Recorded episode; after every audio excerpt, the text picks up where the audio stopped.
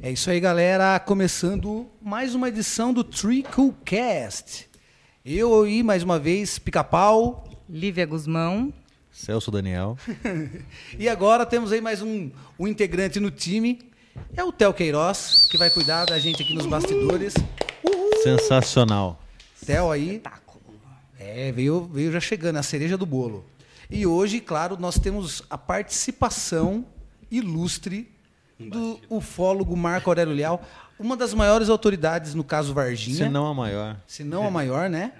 Imagina. E claro, a gente antes de começar esse cast, a gente tem que enfatizar que temos a parceria da Patec Broadcast, não é, Lívia? É isso aí. A Patec é um super estúdio que está agora aqui recebendo várias pessoas que querem apresentar seu próprio podcast. Então, para produzir, gravar, publicar, fazer um arraso na internet, vocês podem vir falar com o Pichoxó, certo? Exato. Entre em contato com ele no www.patec.com.br.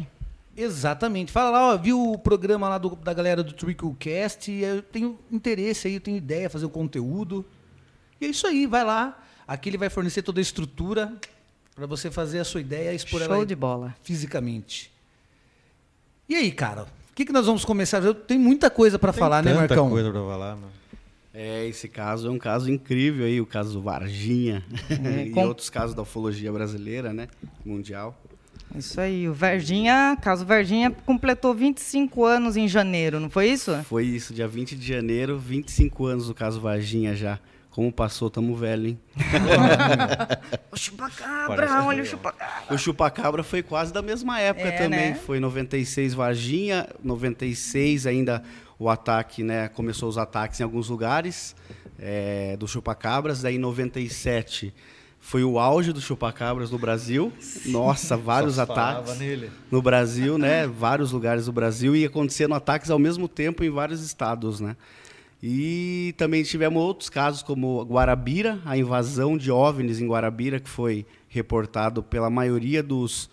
É, assim, por 40% da população, se eu não me engano, não, até mais. Não era uma população ribeirinha? Não, esse Guarabira é lá no de, da Paraíba, que foi um po, foi pouco assim divulgado, né? Mas é, teve até um fantástico que foi na época a, a, a repórter Beatriz Castro que na época foi cobrir esse, é, esse incidente que houve lá, porque o que aconteceu? Lá em Guarabira começou a aparecer um monte de OVNIs, né, objetos voadores não identificados em vários formatos. E, e aí, na época, né, não tinha comunicação de celulares, e, e é muito legal, muito louco assim, que a galera se unia na praça, quem dava o, o, né, o aviso, dizendo que tinham OVNIs ali, estavam avistando, o pessoal ligava para a rádio, que era a Rádio Constelação, Nossa. lá de Guarabira, e aí o pessoal falava ao vivo na rádio, e todo mundo saía, que estava ali e observar os OVNIs, era incrível, assim. E foram registrados, inclusive, pelo cinegrafista do Fantástico. É, tava o auge, assim, para quem não conhece, quiser lá procurar no YouTube, até no meu canal lá tem um que eu gravei com o pessoal lá, né, com esse pessoal lá de, de Guarabira. Como que é o canal? Fala, fala o canal para a galera poder é o, acessar. Meu canal é o Marco Leal. E daí lá tem alguns vídeos né, de ufologia que a gente é, faz pesquisa de campo, né? A gente gosta mais e eu todo o trabalho, assim, a maioria a gente está postando lá.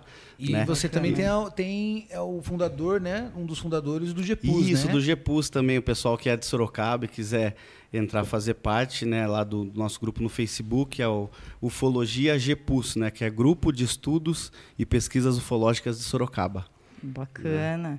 Quando que você começou com essa ideia de, de pesquisar sobre ufologia? Quando que pintou essa, essa sua paixão, acredito eu, né? Então, eu acho que, assim, foi logo no início mesmo do caso Varginha, que deu aquele é, explosão no Fantástico, né? Que foi as primeiras é, reportagens lá.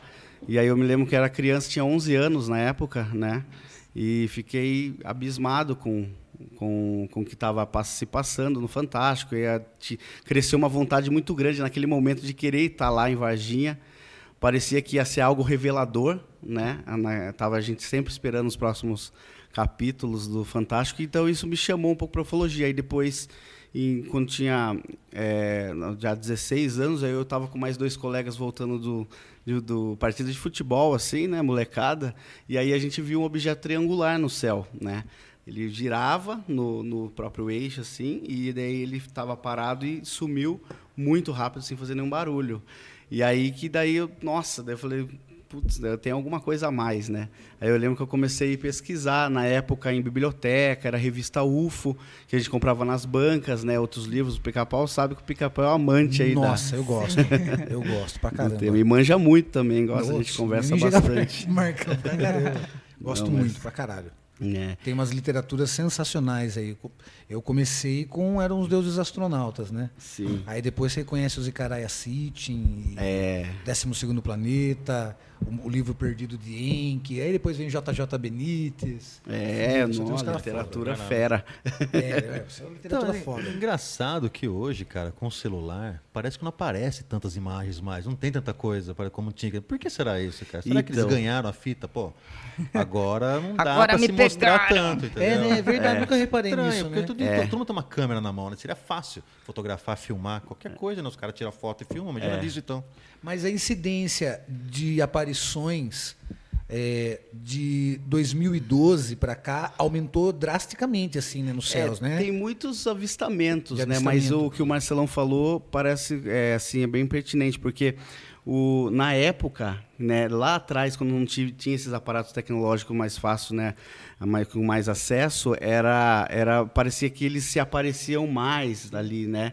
Tanto que houve vários outros casos, inclusive no final da década de 70, de 80, onde o contato era um pouco mais próximo. E o que a gente vê hoje, na verdade, é muito engano. A galera filma muito, é, por exemplo, Na década de 70 teve bolinhas. Umitas, né? Os Umitas, que apareceu até em Curitiba. ó. Isso. Aquelas naves que tinham um H, tipo um H, assim, que apareciam em vários lugares, né, meu? Sim. Um dos caras até chegou a entrar na nave, levar água para uns caras dentro da nave, mano. É, essa questão da água também que foi muito recorrente em alguns casos, né? O, teve o, o carro no, no caso do final de em- no 1968 que foi um caso putz que eu gosto muito desse caso que é o caso da Maria Sintra é um caso que aconteceu na cidade de Lins interior de São Paulo né ah, onde uma senhora que trabalhava no ela trabalhava na época num hospital né que era um sanatório na verdade eles tratavam de é, tuberculose né, e, e deficiência né, mental ali de certa forma. E, e daí ela aconteceu um ocorrido lá que ela reporta que quando era por volta de 5 horas da manhã ela estava dormindo ela morava lá no sanatório no hospital e aí ela falou que escutou acordou com um barulho de como se fosse um é, uma embreagem de um carro né e ela acordou e ela, ela o quarto dela era no primeiro andar ela olhou pela janela não viu nada né e daí, de repente, ela escutou tocando na porta, lá embaixo, ela desceu para ver. Ela olhou assim da janela primeiro e falou: ah, é uma moça. Desceu. Aí ela atendeu, né? E aí falou assim: ah, pois não, porque geralmente essa época o pessoal às vezes chegava mesmo de madrugada para internação. E, e aí ela falou: pois não, é internato, né? Daí disse que a moça não respondia e ela estava com uma, um traje bem diferente. Ela estava tipo com. é, como se fosse um- uma touca, né? É, um capuz assim, mas era um, ela fala, descreve como humana, sabe? Diz que era muito bonita, aparentando uns 35 anos, é, olhos assim verdes, muito bonito, diz que o rosto angelical de certa forma ali. E aí a moça não respondeu, né? Ela falou: "É internato?" É na- não respondeu. E daí disse que ela portava uma caneca, né, e um jarro, uma, um jarro e uma caneca na mão. E a, a como a dona Maria Cinta na época, né, pessoa assim, muito boa, muito humilde, né? Falou assim: "Ah, a senhora quer Era água?" uma senhora de idade? É, na época ela não era tão de idade, acho que ela tinha por volta ali de seus 50 e poucos anos, né? Não era de idade. E, e daí ela pegou e falou assim: "Ah, você quer água?" E levou a moça, né? A moça fez assim e levou a moça até a, ali o bebedouro. E aí ela foi tentando puxar papo com a moça enquanto ela enchia o frasco, né? E a moça assim, olhando assim para frente, tinha um- uma, uma porta, um portão, né? Na verdade era uma porta com vidro que tinha os dois carros, que era o do administrador do hospital e do médico plantonista. Eram dois Fuscas. E ela ficou observando, disse que muito assim o- os carros, né? E a Maria Cinta percebeu, falou: "Ah, esses dois aqui, esses dois eh, carros são aí, né, do administrador e do médico, tal". E ela nada, né? Daí a moça fala nada. Aí de repente ela pegou, tirou assim, encheu no bebedouro, deu para a moça, a moça deu, tomou um pouquinho, aí é, e, e botou mão no ombro dela e falou assim: embaúra, embaúra, embaúra. Falou três vezes. Ela pegou, né? E pegou assim, fez tipo uma saudação assim e saiu. É, fez assim, né? E saiu por um outro lado de onde ela não, da onde ela não tinha entrado. Ela entrou por um outro lado. Quando diz que a dona Maria Cinta percebeu que ela fala que que foi assim, a moça saiu pelos arbustos para um lado é, oposto, né? E que tinha um, um campo grande, assim, um, naquela época, né? Uma mata bem na frente ali do, né, do, do sanatório. Ela fala que desce um objeto em formato de um sino que flutuava meio meio palmo do, do chão assim e aí, de, aí ela falou que essa moça pegou e entrou nesse aparelho então, inclusive ela descreve como aparelho né que é o é o linguajar muito usado pelas pessoas antigas que viam esses tipos né de de fenômenos e aí ela olhou em dela estranhou ela falou que conseguiu ver que tinha mais um um, um alguém lá né no, nesse, nesse sino que era um objeto e aí ela pegou, disse que daquilo lá, quando pegou e subiu, e fez o mesmo barulho que ela tinha escutado quando ela acordou, que era de uma embreagem de um carro. Só que quando subiu, quando esse objeto foi, né, decolou, ele, é, a, o, a força do, a força elétrica, né, a energia elétrica do hospital apagou e ela começou a urinar. Ali ficou muito com medo, né? E aí ela subiu lá e foi falar com o administrador. Eles tiraram sarro dela, falando que né, não acreditando. Só que dela falou: ah, mas pois bem, eu vou levar vocês lá para ver. Aí o pessoal foi lá, o administrador, né, no lugar onde tinha pousado ali, o pairado esse objeto, e aí tinha um tipo um, estava queimado e com, uma, com mato né, queimado assim, de certa forma é, amassado. com amassado ali e e daí eles, eles nossa, daí eles ficaram impressionados, né? E, e, ela falou, eu não estou mentindo. Ela falou, eu não tenho por que mentir. E disse que era uma senhora muito, assim, era de poucas conversas, né? Muito Distinta. reservada. Eu tive lá em Linza, foi ainda o ano passado lá, fui revisitar esse caso. Inclusive eu entrevistei o, o radialista que é vivo ainda, imagina, isso foi em 1968. A senhora nem está é, viva mais, ou tá? Não, não está. Ela, e aí o, ela só tem um irmão que está vivo, que é, que está com 82 anos também. Nossa. Mas é assim, eles se lembram assim do do ocorrido na época, mais ou menos, né? Mas o radialista que entrevistou ela na época, que foi interessante que ele conta, né? Porque o que aconteceu? Teve o caso Maria Sintra, que aconteceu em setembro, em outubro teve o caso do Turíbio, que é um outro caso também de um tratorista que viu praticamente um objeto discoidal descendo lá no lugar onde ele estava é, roçando, em Lins. Olha, mano, que louco, e, né? E, que mês que foi isso daí? Isso foi em outubro. Outubro, de, mês seguinte. É, o mês seguinte. É, um pouco mais de um mês. Aí ele também teria... É, teria o avistamento né, de, desse objeto ter pousado. Ele estava no trator, ele ficou estático também né, ali. E, e, daí ele viu três seres saindo, só que os seres eram seres humanos. Ele fala que inclusive portavam roupas é, de. como se fosse da época da era medieval, assim, sabe, com aqueles, aquelas sandálias, assim. E é uma pessoa também, né, do sítio, de certa forma, ali. Ele fala que ficou paralisado, que um deles a, ah, teria é, é, aplicado tipo um laser nele, ele ficou parado. E sabe o que é interessante? Que também ficou a marca, e o, né, esse radialista que eu entrevistei, ele chegou a ir no lugar, local e ver. Então aquilo estava muito reportando. Na verdade, não foram os únicos dois casos. Houve, houveram mais repórteres, porque o pessoal ligava na rádio na época reportando: Ó, oh, eu estou vendo aqui. Então estava tendo. Muita gente estava ficando amedrontado naquela época, em 68, final de 68, né, 69. E o mais interessante de tudo isso é que é, aí eles entraram em contato com o exército lá, que era né, em Lins, o único batalhão lá, e o, o, o militar foi lá, viu, falou: ah, isso não é coisa para gente, é coisa para aeronáutica. E aí eles entraram em contato com a aeronáutica. E a aeronáutica tinha um grupo na época que chamava CIOANE, que era Sistema de Investigação de Objetos Aéreos Não Identificados. E eles eram tipo assim um grupo de militares e civis também, que, que, que, quisessem ali ajudar no estudo ufológico, e dali eles produziam vários é, boletins é, para repassar né, para os seus comandantes lá sobre é, esse assunto, somente isso. Então eles rodavam. É muito legal que você pega o boletim, hoje está na internet para quem quiser acessar, só ir lá, é arquivo Cioane Aeronáutica, né? E, e, daí você vê lá, cara, tem muito do interior de São Paulo que eles vieram investigar. Então o que, que eles faziam? Eles pediam para a pessoa que foi testemunha desenhar o que ela tinha visto, né? fazia várias perguntas ali para a pessoa. Né? Então aí eles formulavam esse relatório, montaram esse boletim e ficou meio que arquivado durante muito tempo. assim, sabe? Agora no, nos anos 2000 que foram, acho que se eu não me engano, foi liberado isso, né? assim, publicamente qual é o prazo para se liberar? É 25 documento? anos. 25 assim, anos. se for algo de, é, relacionado a secreto, ultra secreto, né?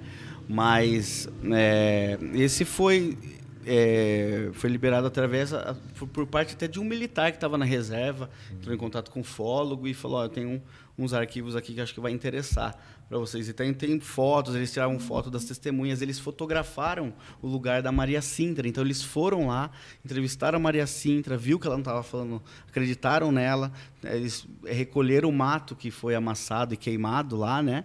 e ele foi mandado para análise, mas infelizmente a gente não obteve essa análise.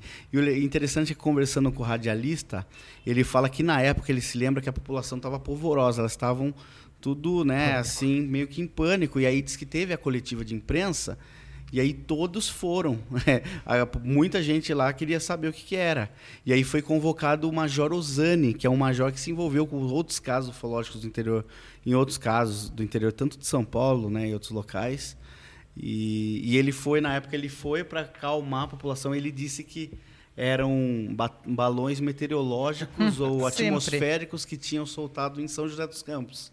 Né? E a galera, e cara, a galera nossa, bonito, vinha né? gente tipo de São Paulo, a galera naquela época alugava, diz que é, máquina fotográfica para ir para ir é, tentar, re tentar reportar. Eu vou postar no canal essas entrevistas que eu fiz agora daqui hum, daqui um tempo, né? Agora acho que daqui um próximo até o próximo mês der tempo, que é bem interessante. E tem também um resgate assim de um colega lá, o Paulo Pilon, que é de São Paulo. Ele me conseguiu a única entrevista que a dona Maria Sintra deu para um ufólogo, né, que foi o Nilson Ciccone, que é de São Paulo, de Mora Minas, e ele na época entrevistou ela, assim, tipo alguns anos depois, e em áudio, né? Então eh, você vê assim o áudio dela contando toda essa situação, né? Tem mais detalhes que eu resumi um pouco aqui, que né? Louco. Entre vários outros casos, assim. Então esse é um outro caso da ufologia brasileira que a gente fala assim que é muito interessante, é. É, pela proximidade dos casos Varginha e Chupacabra, eu acho que tem muita gente que confunde um pouco os dois, né?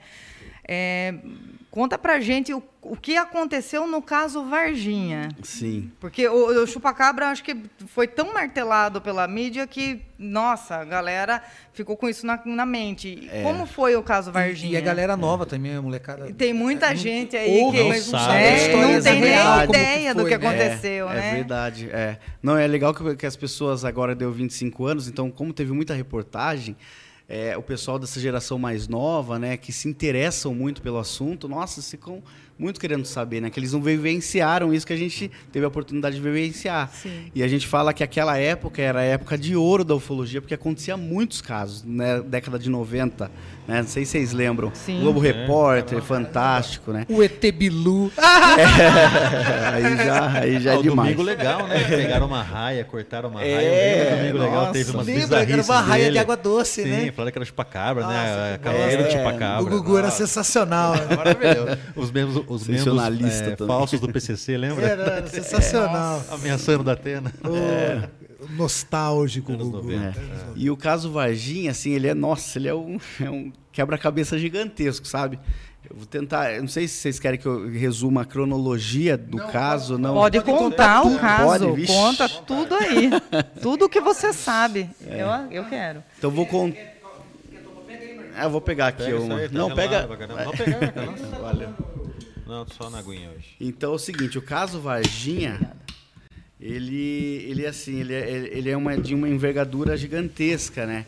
A gente continua investigando ele faz uns sete anos, né? Indo sempre a Varginha, com mais dois amigos, que é o João Marcelo Rios, de São João del Rei, e o Jordano Mazuti, que é de Carazinho, do Rio Grande do Sul. Então, a gente que vai investigar esse caso agora atualmente. Mas na época, foi um trabalho muito bem desenvolvido pelos ufólogos né, da época, que era o Birajara Franco Rodrigues, o Vitório Pacatini, o Claudio Covo, já em memória, e o, o Marco Petit, também outro grande ufólogo brasileiro, né? Então os quatro eles eles foram assim que começaram essa investigação e daí foram naquela época muitos ufólogos, muitos grupos do Brasil para ajudar nas, nas pesquisas.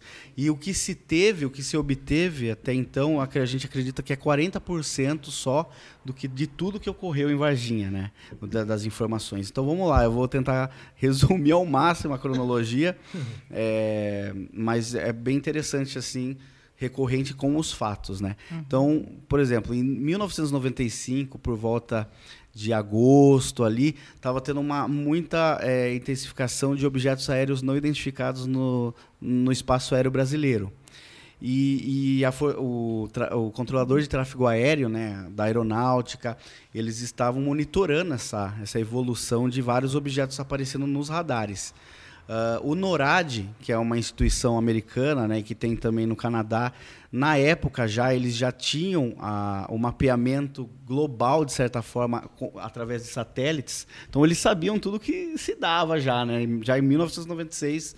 Então eles tinham esse, esse monitoramento né, global, assim, de certa forma. E eles também alertaram a defesa aérea do Brasil, brasileira, sobre esse essa manifestação de OVNIs. Só para entrar abrir um parênteses, como que eles identificam OVNI no scope? É assim, é, quando o controlador de voo está lá, ele tem né, o, o scope, né, a tela do radar, e lá tem todos os voos. Cada avião tem tipo uma um registro é, de, tipo, de, tem, de tipo, aéreo, é, é, como se fosse um selinho, assim, uma etiqueta do lado e com uma identificação com um número. Então ali eles sabem qual avião que é, qual rota que está fazendo. Quando o OVNI aparece, ele aparece naquela mesma rota ou ali e sem essa etiqueta. Então, geralmente, o que eles fazem? Eles pedem para o piloto que está voando um pouco mais próximo, se, a, se o piloto faz uma, é, assim, uma conexão visual, né? Ele, ele consegue ver. Geralmente as pessoas, alguns veem um ponto de luz, falam, mas você está observando, né? Tá um ponto de luz aí, alguma coisa. Aí ele começa a reportar para a torre de controle o que ele está avistando. E tem outros casos, vários outros casos que, o, por exemplo, no radar tá lá o objeto, o piloto está muito próximo ao, a um outro avião e o cara não enxerga, o piloto não enxerga. Então estaria camuflado. É uma tecnologia que o olho que nós não conseguimos né, atingir ali a frequência, esse objeto estaria numa outra frequência, né? E a gente não enxergaria ele, mas ele estava ali, está ali e está detectando dentro do radar, né? Então tem, tem essas, esses dois que fatores. Nave daquele filme O Voo do Navegador.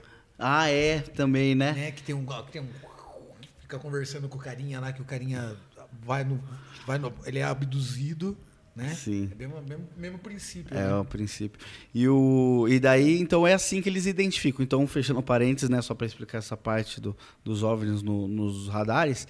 E daí, o que aconteceu? Eles estavam avisando a defesa aérea. E daí, quando foi em dezembro, é, isso que eu estou dizendo foi um depoimento é, prestado por um próprio controlador de tráfego aéreo da aeronáutica na época, que gravou e, e né, esse áudio ainda não é público, mas ele ajudou muito nas investigações né, na época. Então, o que aconteceu? Ele falou que em dezembro de 95, na região de Formiga, que é uma cidade lá de, de, de Minas que fica muito próximo a Furnas, e tem uma, aquela represa gigantesca, ele ligou para esse controlador que estava lá trabalhando na hora e falou assim, viu, você está vendo um objeto aí no radar na, na posição tal, né?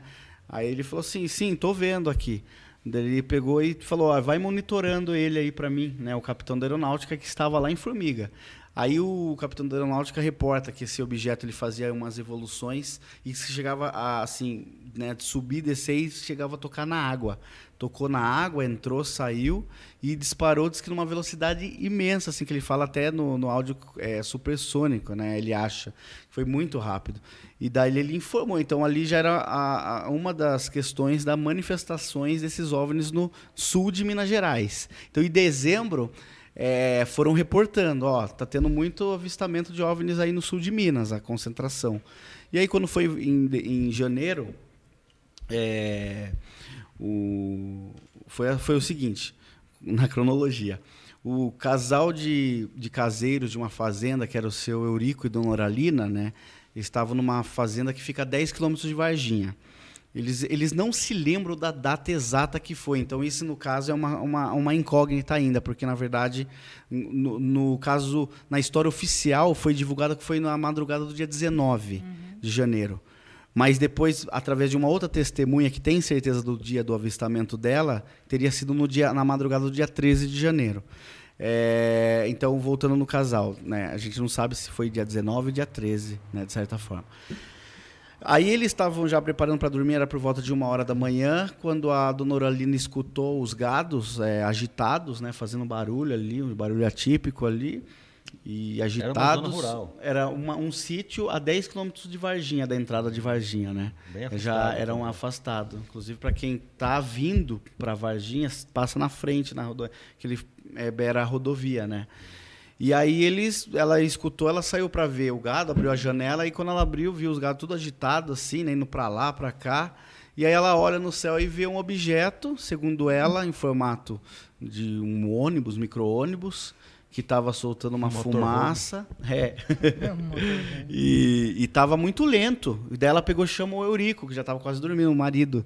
E aí eles foram, ficaram na, disse que na janela observando, observando. aí o Eurico falou: Nossa, parece um submarino, aquilo lá não não sei o que é aquilo e tal, e disse que soltava fumaça, né? E disse que durou 40 minutos isso aí, né? Beleza. Nossa, deu pra ver é, bastante, é, 40 minutos. É, isso que na, na pesquisa ufológica, um avistamento de 40 minutos... Nossa, é muito tempo. É como se fosse uma vida eterna. É. né? E muito esquisito, assim, né? E ela fala que estava muito lento, mas estava soltando essa fumaça. Beleza. Quando foi, né, daí... A, no, um piloto de ultraleves que estava indo para um campeonato de ultraleves, ele era de São Paulo, Carlos de Souza. Ele contou esse, esse acontecimento só em outubro de 96. Até outubro de 96 não se sabia desse depoimento dele. Então, para corroborar ainda antes de chegar lá nas meninas, né? Uhum. No avistamento, do dia 20 e tal. É, ele estava indo no dia 13 de janeiro, segundo ele tem certeza, para esse campeonato de, de ultraleve, onde ele estava passando ali é, na Fernão Dias, ele passou o trevo da Coca, ali o trevo de Três Corações, um pouco para frente, próximo ao restaurante aí da Traíra, ele vê um objeto, também, segundo ele, em formato de um charuto, cilíndrico, soltando fumaça, que estava também meio lento, assim, vindo. Daí ele estava na rodovia, passou na rodovia, né, ele viu, que inclusive passou muito próximo à copa de umas árvores que tinha lá de pinheiro. E aí teria caído, né? Ele ficou assustou. E aí ele pegou e, e deu a volta, no, fez o retorno. E como ele gosta de aviação, ele é de certa forma gosta de, dessa área, ele achou que era um acidente. Ele nunca imaginou que era um, uma nave, sei lá, extraterrestre e tal. E aí ele deu a volta, entrou lá num lugar que é uma estradinha assim, aí dali mais uns 5 quilômetros, aí chega num pasto, num pasto, né, um pastão assim, de mata assim, né? E aí ele fala que ali é, já tinha se acidentado esse, esse, objeto. Aí ele desce do carro, vai lá, vai tentando ir né, para frente desse pasto, e aí ele vê um monte de fragmento metálico espalhado pelo chão. E ele fala que tinha um cheiro muito forte de amoníaco, que queimava os olhos dele. Uhum. E ele foi ali para tentar fazer o primeiro socorro. Daí ele fala que do outro lado oposto de, dessa estrada de terra veio um monte de caminhão do exército, que era da Escola Sargento das Armas, que possivelmente já estava, já estava avisada pela Defesa Aérea Brasileira sobre essa questão, né? E, e aí ele foi, daí no momento que inclusive ele pega um objeto na mão, assim um fragmento metálico, né? Ele aí ele fala que chega ambulância é, camuflada, né, do exército, vários caminhões Mercedes-Benz, né, veículos. E aí dois é, um, é, militares vieram, né, nele assim, um, um, só falou, tirou aquele negócio da mão dele e falou assim, viu, sai daqui, você não, o que, que você está fazendo aqui? Ele falou assim, não vi o negócio caindo aí. Ele falou assim: não, sai daqui, isso aqui é questão de segurança nacional, é coisa do governo brasileiro. Isso segundo o Carlos contando, né? Caralho. Aí ele estranhou aquilo lá, né, cara? Ele pegou esse que saiu de lá, ficou um pouco tremendo, saiu. Aí ele parou no próximo posto de gasolina e foi lavar o rosto, acho que tomar um café. Aí ele fala que na hora que ele estava saindo do, da, da conveniência para ir para o carro dele, ele falou que tinha um, um Opala já, ele fala, se eu não me engano, que era preto, azul marinho, E tinham dois homens, assim, né, bem vestidos, assim, também de terno, assim, Homens tal. de preto. É, o segundo que fa falam, né? Mas não sei se seriam realmente os homens de preto. Pode até ser, o pessoal, alguns acreditam que sejam, né? Ou alguma que estava ali do governo, já que estavam seguindo. né? E aí, como o carro dele estava estacionado, ele percebeu que os caras tinham olhado a placa dele. Ele falou assim: o senhor é o Carlos de Souza, mora na rua tal, na cidade tal, é casado com fulano de tal, o senhor vai é tal. Senhora. Aí ele falou, daí, inclusive, no meu canal tem essa entrevista que a gente fez com ele de novo em 2018, ele contando essa, essa parte, né? E aí ele, ele fica né, ali pasmo com aquilo, ele falou assim, ó, viu, o senhor não viu nada, a gente só está aqui para avisar, o senhor não comentar nada que o senhor viu, que o senhor presenciou, deixa quieto, senão pode gerar problemas para o senhor, né? Então ele encarou como uma, uma ameaça, de certa forma. Ele re- resolveu não ir para o campeonato de ultra leve, segundo ele. Aí ele pega e volta para medo sabotado. é, é, e voltou para São Paulo e foi e contou para a esposa. E aí Ninguém acredita, né, meu? é, ninguém acredita. É isso que ele falou. Ele falou: o que, o que que eu vou ganhar com isso? Sabe? O que que eu, eu, eu não ganhei um real. E outra, realmente ele só deu entrevista, acho que para os ufólogos na época e para uma, uma, uma emissora de TV, assim, que era lá do sul de Minas. Não, apare, não apareceu mais, sumiu, né? Depois desse depoimento dele. E aí ele fala que contou para a esposa tal, e ficaram quietos. Então isso tinha- teria ocorrido no dia 13 de janeiro. Vamos lá, dia 20 de janeiro, fatídico dia 20.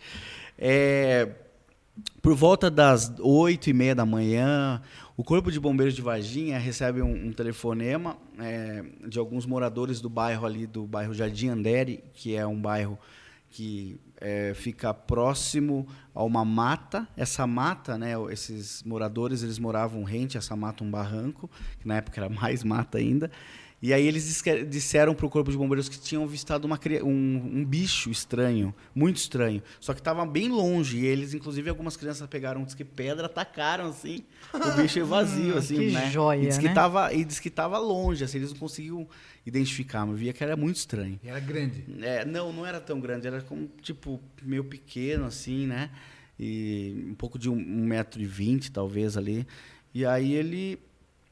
Daí, beleza, aí se esvaziou pra mata. Aí o corpo de bombeiros passa o, o, o rádio para outros que estão ali, inclusive, por coincidência, cortando, podando árvore. E aí fala, ó, tem o pessoal ligou que tem um bicho estranho aí. Aí eles vão procurar, já saíram, aí diz que o pessoal veio com aqueles aparatos que o bombeiro usa para capturar animais peçonhentos, né? É, rede. É, também. É tudo Ah, os caras vão pegar uma né? cobra, né, meu? É, vou pegar uma gaiolinha. cobra. Aí chega tal. Caralho, mano, ninguém vai acreditar lá em casa, pá, né? Nossa. É, aí eles chegam lá, daí diz que encontram, né, essa criatura, e assustam muito. Aí diz que não, não- ela estava aparentemente esse bicho, até então eles acharam que é um bicho também, um bicho, sei lá, é, que eles nunca tinham visto na vida, né? E aí colocaram na rede, enrolaram na rede, aí a população que estava lá já começou um alvorocinho, né? Tava tudo saindo, aí foram tudo ali perto do barranco. Aí a gente conversou ano passado com um operário que estava trabalhando na obra lá. Inclusive, na época, ele deu entrevista para o Fantástico, que- que ele viu essa movimentação estranha né, no dia, lá de manhã, e ele falou pra gente agora que foi o seguinte, que é, a população estava descendo, aí veio o, o caminhão-pipa do Corpo de Bombeiros, entrou assim no barranco, é, próximo ao barranco, para que, por exemplo, as pessoas que estavam- estavam aqui não conseguissem enxergar do lado de lá, né? E os, e os outros bombeiros vinham com essa rede para cá. E ele fala que ele, não só ele, como o pessoal que estava ali, que daí os outros bombeiros fizeram uma, deram as mãos, Corrente uma humana. corrente humana para não passar, o pessoal não passar. E aí ele fala que vê um cara que estava lá por trás, passa para um único bombeiro que estava em cima do caminhão-pipa, pega um, um negócio numa rede, assim, rápido, e coloca e abaixa, né? E dali o caminhão de bombeiro sai dali e tal. Aí daí teve outras testemunhas que viram é, daí a parte do, já do caminhão do exército numa outra área esse, dessa. esse era um, né? Essa, esse era um, essa era, dia, dia, no, era por volta de umas 10 horas da manhã já, quando eles capturaram. E aí eles capturaram e o exército já estava avisado, o exército já estava lá também, só que o caminhão estava parado num outro local. Eles param, segundo informantes né, militares, eles estão com esse objeto primeiro, com esse objeto, com essa criatura dentro de uma caixa, colocaram dentro da caixa. Aí eles ligam pro capitão da, da o Maciel, que era do bombeiro, vem o Maciel e mais um outro, né? E aí eles comentam, falam que no momento que eles chegam assim, diz que a criatura fazia um zumbido, tipo um enxame de abelha que vinha de dentro da caixa, zzz, né? E eles não sabiam, ele falou, ah, a gente pegou um negócio estranho aí. Aí eu falei assim, não, vai liberar pro exército. Aí o exército eles colocaram essa caixa no caminhão e saiu de manhã e foi para a ESA, porque a ESA, para quem não sabe, é importante frisar que em Três Corações tem a maior é, escola preparatória de sargentos né, que é do Brasil, que é a Escola Sargento das Armas. É uma cidade, ela é gigantesca, um quartel, né, e bem reforçado e tal, de segurança. E aí eles pegam e levam essa criatura para ESA. E aí quando foi, beleza, passou aí, vamos lá, resumindo bem, três e meia da tarde, às 15h30, a, a, as meninas Liliane, Valkyrie e Kátia Xavier, né? A Liliane, a, a Valkyria com 14 anos, a Liliane com 16 e a Kátia com 22 na época. É, elas estavam voltando de um trabalho, né, que elas tinham feito na casa de uma moça. E aí quando ela resolve cortar caminho pelo terreno baldio, ela vê assim o um muro, né, um, um, muro que é do único da única casa que tinha que é uma oficina mecânica. E ela falou que o, a Liliane estava um pouquinho mais à frente. Ela fala que ela o que chamou um pouco a atenção dela, na, ela viu um, uma pichação no muro. Quando ela olha a pichação, ela olha assim para baixo, tinha uma ela que ela descreve uma criatura que ela não sabe descrever se era um homem ou um bicho, abagachado assim, com a mão entre as pernas e olhando para a parede, bem rente assim, sabe? E a, elas falam que tinha um, um óleo no corpo, era marrom, as veias saltadas, como se fosse um óleo, uma graxa que que tinha no, né, no, no, corpo. E aí, quando a Liliane, né, elas não estavam vendo, falou: gente, olha ali. Elas estavam, inclusive, com algumas sacolas de compras na mão, assim, que a outra que a patroa tinha dado lá para elas. Daí a, a, criatura disse que estava com o olho assim, olhou. Daí ela pegou, olhou. Disse que na hora que ela virou o olho, que daí elas tiveram um choque, né? Que era uma criatura no qual elas descrevem que eram né, cabeça bem grande, com três protuberâncias na testa, que elas falam que era tipo meio igual chifre, elas acham, né? Os olhos bem grandes, sem pupilas, vermelhos. É, agachado, não conseguiram ver. As duas correram, as duas irmãs já em choque. A Kátia ficou um pouquinho parada, assim, estática, olhando nos olhos e aquela criatura ali, né? Meio que parecia, não sei se estava agonizando. Mas ela ficou olhando para ela. Ficou olhando, daí a, a, Liliane volta, não sei se é a Liliana Valkyria, pega ela e puxa, né, dela. E, pelo amor Deus, vamos. Daí elas contam, né? Hoje, conversando com a Kátia, assim, ela fala que naquele dia elas descendo o barranco, elas achavam que o negócio estava atrás dela, correndo atrás, né? Mas elas nunca falaram que era um extraterrestre, elas achavam que era o demônio. Na época, a gente viu o demônio, viu o demônio e tal, não sei o quê. E saíram desesperadas, né? E, e, a Kátia comenta que quando ela olhou no olho da criatura, a criatura passava, ela falou que sentiu como se passasse para ela assim, que estava sofrendo, que precisava de uma ajuda. Tipo assim, me ajuda, tô sofrendo, tava diz que muito acuada, sabe? Segundo a Kátia. E aí elas vão correndo, né? A mãe delas, a dona Luísa Silva, ela já com aquele sentimento, acho que de. É, falam que mãe tem sexto sentido, né? Aí dos filhos, né? E ela disse que a mãe já estava preocupada, que elas estão um pouquinho atrasada, já estava na rua da casa delas, perguntando, inclusive numa loja que tinha na rua, falou, meu, vocês viram a Liliana, a Valquíria, tal, a Kátia? Não, não. Aí elas viram a esquina correndo, a, a Valquíria chorando, quase desmaiando, 14 anos, né? A Liliane, mamãe, a gente viu o demônio, demônio, né? Tipo, demônio. E ela vira pra Kátia, que a Kátia era responsável, era mais velha, né? Fala, que história é essa de demônio? Ela falou, a gente viu um negócio muito feio, eu acho que era o demônio, e não sei o quê. E a dona Luísa, não entendendo aquilo, né, ficou meio assim, não, eu quero ir lá agora. Ela falou, não, não vou voltar lá, não, vamos lá agora. Aí elas, as meninas entraram para casa dela, foram tomar água com açúcar lá para se acalmar, e a Kátia foi voltou com ela no, no, no local, com a mãe no terreno lá, baldio. aí eles pegaram carona, inclusive, numa caminhonete de um vizinho lá né, que viu a situação ali no momento, né, aquela tudo né, agitado. E aí eles voltam lá porque é, é, perto de certa forma, é o local, não é tão longe, né? É, é um, de um bairro para o outro assim. E aí diz que quando chega lá na rua, a Kátia ficou no carro, não quis sair, só apontou, foi ali, né? E aí a dona Luísa desce do carro, vai até lá, não tem mais nada, procura, olha, nada, não vê mais nada. E aí, só que ela fala que realmente ela vê como se fosse. Ela não sabe dizer se era uma pegada, mas era uma coisa que estava perfeito, assim. Como se estivesse ali, sabe? Tinha acabado. E um cheiro que ela fala muito forte de amônia também.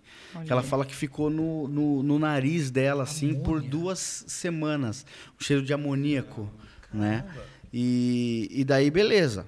Daí ela volta, vai acalmar as filhas. Nesse mesmo dia 20, por volta das 17 horas, diz que acontece uma chuva em Varginha que nunca foi vista uma chuva tão forte antes ao dia 20 e até os dias de hoje. Diz que uma chuva que destelhou todo mundo que você for a Varginha, o pessoal, vocês, quem for a Varginha e perguntar, é, pode perguntar para qualquer morador lá que se morava na época, em, na, né?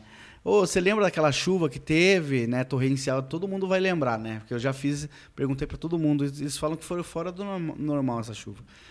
Aí beleza, aí acontece essa chuva, aí por volta das 19h30, tinha, a polícia estava reservada de Minas Gerais, estava fazendo um já, tipo, é, monitoramento no bairro ali, indo, acho que, não sei se procurando já alguma coisa, né, ali. Foi quando o, o soldado da Polícia P2, Marco Elixerese, junto com o cabo Eric Lopes, eles estavam passando ali próximo a uma rua, que próximo ao terreno baldio, inclusive, que foi é, que essa é, diz que passou é, uma criatura na frente, eles viram o bicho, aí foi né, se Mas abrigar apoiou numa nas duas pernas. correndo. isso, correndo assim, e se abrigou numa construção, porque para quem vai, quem, para quem buscar reportagens da época de Varginha, vai ver que na época era só um pasto. Hoje está cheio de casas, né? Tem casa, mas na época era assim um monte de terreno, um monte de lote vazio, né? E aí já estavam casas em construção. Aí diz que essa criatura de ah, foi se abrigar na- lá dentro e ele capturou ela, colocou no banco de trás. Aí o cabo Eric Lopes, eh, eles levam para um posto de saúde pequenininho ali no bairro mesmo, porque eles não sabiam até então o que, que era. né? Aí eles falou no- chamaram um médico que inclusive era amigo de um dos dois. Aí chamou o médico lá fora, vem aqui que tem um negócio estranho aqui, bizarro que você precisa ver. Tá, parece que tá doente, tá ferido. E daí ele saiu, o cara pegou, disse que quando ele olhou assim no carro, disse que esse, o médico que tava lá, plantonista, falou: Meu Deus, isso aqui não é coisa, leva, sai, suma com isso aqui daqui. Isso aqui não é, né? É, é, é o demônio, tipo.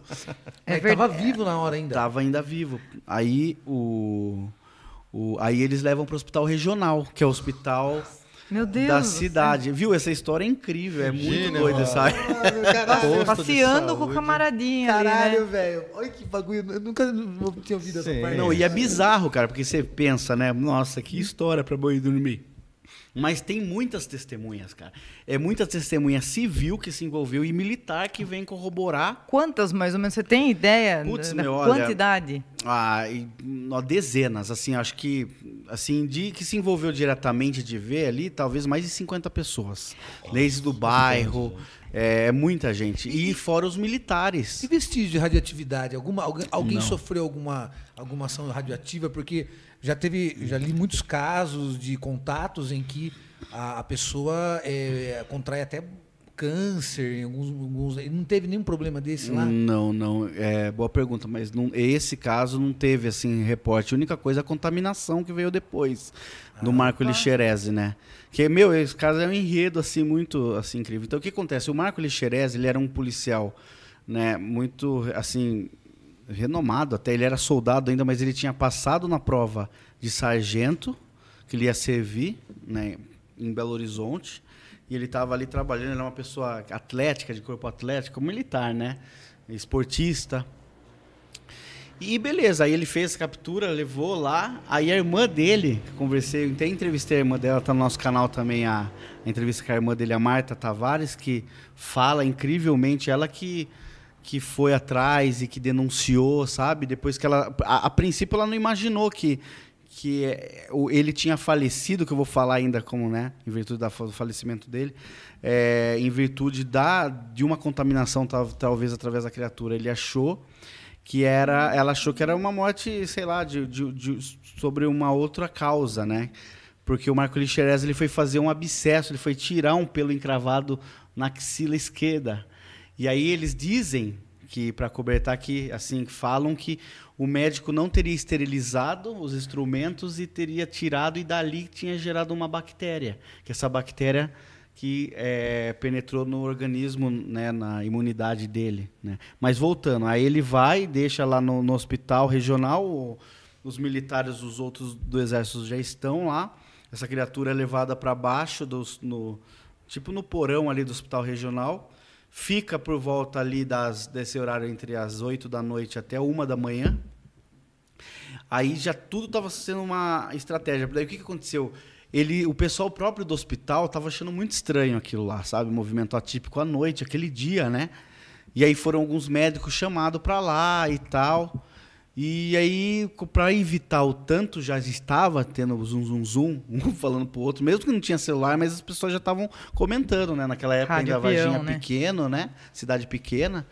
E aí eles pegaram e transferiram essa criatura para um outro hospital, Puta. que era o Hospital Humanitas. Ideia brilhante. Que era um hospital que era inclusive mais Qual afastado o nome, do né? centro. Humanitas, né? O- Era É, tudo Humanitas. menos Os isso, né? É. Humanitas, é. Aí eles levam para o Hospital Humanitas, que era um hospital mais bem preparado da cidade de Varginha, era mais equipado, né? E ele era um pouco mais afastado, então era para evitar o zum zum zum mesmo da galera, né? Segundo aí a estratégia. Aí essa criatura fica lá e são chamados vários médicos, né? Essa criatura. Então essa captura foi no, por exemplo, esse caso dia 20 foi no sábado. A criatura saiu na madrugada de domingo, uma hora da manhã, foi para o Humanitas, do Hospital Regional.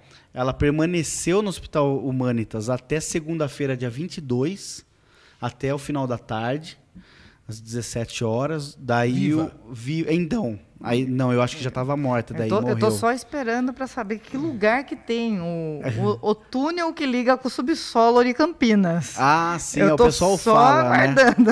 É. O pessoal fala, né? Tem muito mito também envolvendo Varginha, muita, muita. O pessoal inventa, aumenta muita coisa, sabe? E a gente procura, né, evitar o máximo assim, Claro. de falar, porque o que, o que, que eu falo assim é o que é o, a, a cronologia do caso e que foi tipo assim, de certa forma corroborado nos depoimentos da maioria das testemunhas, né? Sim. que, se que teriam se envolvido, né? Mas a maioria das testemunhas não sabiam o que, que era, entendeu? Eles não sabiam assim o que, que- do que, que estava se tratando. E daí, beleza, daí ele sai do. Aí o que acontece? Aí o, o exército vai, é, retira essa criatura do hospital regional na- no final da, da, do dia 22, eles levam para ESA. E aí é, é comentado com um desses militares, que, porque como que a gente sabe disso? Porque um militar contou perfeito, você precisa ver ele na época contando isso, detalhando isso em, em vídeo para os ufólogos, que foi o Vitório Pacatini que conseguiu convencer ele, e ele também atestou em gravar esse depoimento porque ele estava com medo, eles estavam sendo, segundo eles, é, sofrendo, de certa forma, ameaça, é, sendo certeza. seguidos lá dentro do exército, porque essa história já estava vazando. Porque o que aconteceu? Pelo que a gente averigou recentemente, inclusive com umas outras testemunhas, no próprio dia 20 de janeiro, já no- na, na segunda-feira, já tinha saído na, na imprensa, já tinha ali local. Então o pessoal já estava. E daí, o- aí, como, aí o, a ESA ficou morrendo de medo de que vazasse informação. Então aquele grupo de militares que foram para essa operação em Varginha, eles isolaram esse pessoal. É, por exemplo, colocou, por exemplo, nós quatro fazemos parte da mesma equipe. Aí me colocou numa missão, é, colocou você em outra missão, ela em outro e o, né, ele em outra missão. E vocês, a gente não se via no- na, na, na ESA, então eles trocavam os horários. Então ficou um bom tempo assim, né? E um deles não podia nem ir embora, tipo assim, de lá. Aí quando saía era seguido. Porque um deles fala no, no, no depoimento. Porque ele deixa claro ali que se alguma coisa acontecesse com ele, era para os culpa, ufólogos vir e entregar aquela fita pro Fantástico e colocar em rede nacional. Entendeu? Aí ia dar o que É bem sério, né? na época, né? E, e o Luiz Petri, que era o diretor do Fantástico na época, ele dando todo o apoio, assim, você precisa ver, porque ele viu, ele foi lá, ele viu o que estava acontecendo. Então ele ajudou de certa forma. E, o- e também, lógico, né, queria gravar pro Fantástico ali, né? audiência, né? É, Audiência. E ele viu, ele inclusive conversou, se eu não me engano, com um desses militares e tal, né, que foi falado. E aquele papo que os caras falam que veio um para Aramar, é verdade? É, um, Não, é eu boato? acho que é mesmo. cara. É real? É, a gente está levantando agora novas informações que a Marinha está envolvida, sim. Pra caralho, né, meu? É, a Marinha está envolvida. Eu vi uns papos que. eu ouvi não, é, não é papo, isso é real. De que eu tenho conhecidos que trabalham, amigos, já trabalharam na Aramar, e tipo assim, você trabalha no. Se é manutenção. Aí quebrou a máquina, você vai lá no galpão para consertar a máquina. Só que assim, você. do- da entrada do galpão até a máquina é tudo com biombo. Você só vai ver o caminho até a máquina, você não vê no redor. Eles não deixam você ver nada. Não. E tem aquele lance também, né? Que eles falam que não mexe, tipo, eles mexem com enriquecimento de urânio. E falam, não, a gente não, não faz muito com energia radioativa. Só que você passa em volta dos galpões deles, lá tem um monte de hortaliça, né, mano? É. Então, eu, eu- por coincidência, numa das vigílias na Fazenda Ipanema aqui, que a gente fazia, realizava, sempre faz vigília lá, né? Tinha um rapaz que veio, não vou falar o nome dele e tal, mas ele não é daqui de Sorocaba. Para resumir, o irmão dele é o comandante-geral do Aramar. E ele falou que lá tem sim energia atômica. Entendeu? Eles fazem, eles, ele- porque eles submarino, falam que não, né? É, e eles falam tal. que não. É, é, eu gi- é, é, é, é, tem sim, entendeu? Porque a maioria fala, não, não tem e Se tal. der um vazamento lá, mas do lado. Sorocaba tá fudida, né, cara? É. Metade da cidade, né? Chernobyl, você não lembra? E O lá alcance? tem os subsolos Tem lá, subsolo. né? Lá. Inclusive, é, a gente que está conhecendo biometria agora, eu sei que desde os anos 90, pelo menos, eles já tinham todo o sistema de passagem de, de, de sessão para sessão, departamento para departamento, tudo com biometria. Sim, é Nos anos 90, 90, né? né? Eu acho que de Imagina. antes já havia também, É, entendeu? pra você ver como a tecnologia militar já é 20, 30 é anos ela, mais é avançada. dela né? que vem, o- né, o que vem para nós, né? Verdade. Você falou da Fazenda de Ipanema. Eu, uma vez nós tava trocando ideia, você contou de um cara que você viu, umas fotos do. do- Ah, do- eu nunca vou esquecer isso. É, Conta pra João, gente, cara, daquele você- dos carinhas mexendo na água, dos seres mexendo na É, água. eu vi uma. Ele mostrou a foto na época, a gente não, não existia ainda câmera digital. Eu lembro que o que tava saindo naquela época. Vocês lembram de uma câmera que, nossa, era caro pra caramba. Era uma cara- Fujifilm. Isso, que era uma grandona, mas era, tinha aquela tela. E, nossa, aí o pessoal, da- só jornalista tinha, né? Porque era bem caro e tal. E então não tinha, assim, de certa forma. Então o, seu João, na época, hoje já em memória, né, é um grande. Nossa, grande é, guia lá da, da Fazenda Ipanema, né? Ele, ele tinha umas fotos, daí, como eu ia lá assim, ele falou: Ó, eu vou te mostrar umas fotos aqui. Aí eu me lembro que ele trouxe foto que ele fotografou e que outras pessoas fotografaram de filme mesmo, sabe? Com, inclusive, na época, eu lembro que eu pedi até o negativo. Porque no negativo para ver se tinha fraude, né? E foi muito doido, cara. Teve uma, uma das fotos lá que aparecia, que ele fotografou, parecia tipo assim, um greyzinho. O que é o grey é um é o serzinho o ET é típico conhecido, o mais público, né? Aquele cabeçudo, cinza, Um os olhos escravinho. só que era o branco e parecia, na época, sabe que doido que parecia, cara? Juro, um Gasparzinho. Lembra do Gasparzinho? Fantasminha Meio camarada. translúcido. É, só que, só que com o rosto de alien, entendeu? Com os olhos grandes, assim. E, puta, eu olhei aquela foto, cara, foi- fiquei impressionado, porque tava muito bem, né? E aí, a outra foto no, ali próximo, de du- duas crianças, que eram espíritos, né? E aí ele, ele falava de- de- disso, que, que realmente, que ele tinha... Que muitas pessoas que vinham lá para meditar, porque diz que ali tinha uma tem um portal, daí a, cre- a crença mística do pessoal que vai, né? Lá e de certa forma pode ser verdade mesmo, não sei, é verdade né? da pirâmide lá, que tem uma pirâmide? É, tem uma pirâmide lá que foi, né? Eles falam que de repente, não sei se foi construído na época dos Incas, né? Lá que tem o caminho do Piabiru lá, né? Que, os, né, que Diz que eles liga até passavam o- lá. até o Machu vai até Picchu. Machu Picchu, é. Sabia dessa fita? É de, de Tem um aqui do sai de- da, da fazenda de Ipanema, É. do Morro do Ipanema, caminho de Piabiru. E ele E vai até lá, o- até o Peru, Vai Machu, até o Machu Picchu. Picchu. Tanto que lá tem inscrições, eles falam dos Incas que passavam aqui, muitos, e mu- né? e diz que, você, você- e diz que funciona até hoje o caminho, né? Você- é Então, eu muito- não sei. Eu não sei como que tá, mas de- deve ter, né, uma trilha ali, de certa forma, né? Não sei como que tá. Muito louco, mas né, eles mano? falam que isso é real mesmo, é, né? E, e o morro, ele é constituído de magnetita, né? Que é o minério de ferro ali. Então, É, dizem que as aparições de OVNIs aparecem em muito local que tem minérios também, Uhum. né? E o Aramar, que o Instalação Aramar é nuclear, né? instalação nuclear. Estados porque- Unidos tem muito, né? Das bases nucleares. Putz, cara, é, e tem muitas autoridades que já estão na reserva, tipo americana, inglês, que, iraniano. Nossa, tem uma nação que fala sobre o avistamento de OVNIs e a, a presença dessas, desses objetos. Por que nesses lugares? É uma preocupação que eles têm, será? Diz que sim, porque é, inclusive nós tivemos a oportunidade de conversar com o coronel Charles Haut, que foi um, um coronel que aconteceu um caso, que é o Roswell, é, inglês. Na época, a- na- ele tinha a base nuclear dos Estados Unidos na Inglaterra, né? É, e aí ele, ele foi protagonista de um incidente que ocorreu lá. Um, um- um- uma nave desceu no, lá no, no, no local que era uma floresta neste local lá na base, né? E, e aí esse, esse caso foi acobertado, né? Na época ele acobertou também, só que ele veio pro Brasil em 2015 para dar palestra. Hoje ele dá palestra sobre o assunto e, e aí ele falou, e aí eu me lembro que na conversa com ele ele falou que um determinado uma determinada vez lá, o, eles estavam já estava tudo já programado para fazer o teste nuclear da ogiva que eles iam fazer no, no local no deserto lá. E aí disse que foi 10, 9, 8, disse que chegou no 2, parou. E di- daí eles daí diz que foi o visto, né? Vários OVNIs ali em cima, né? Luzes.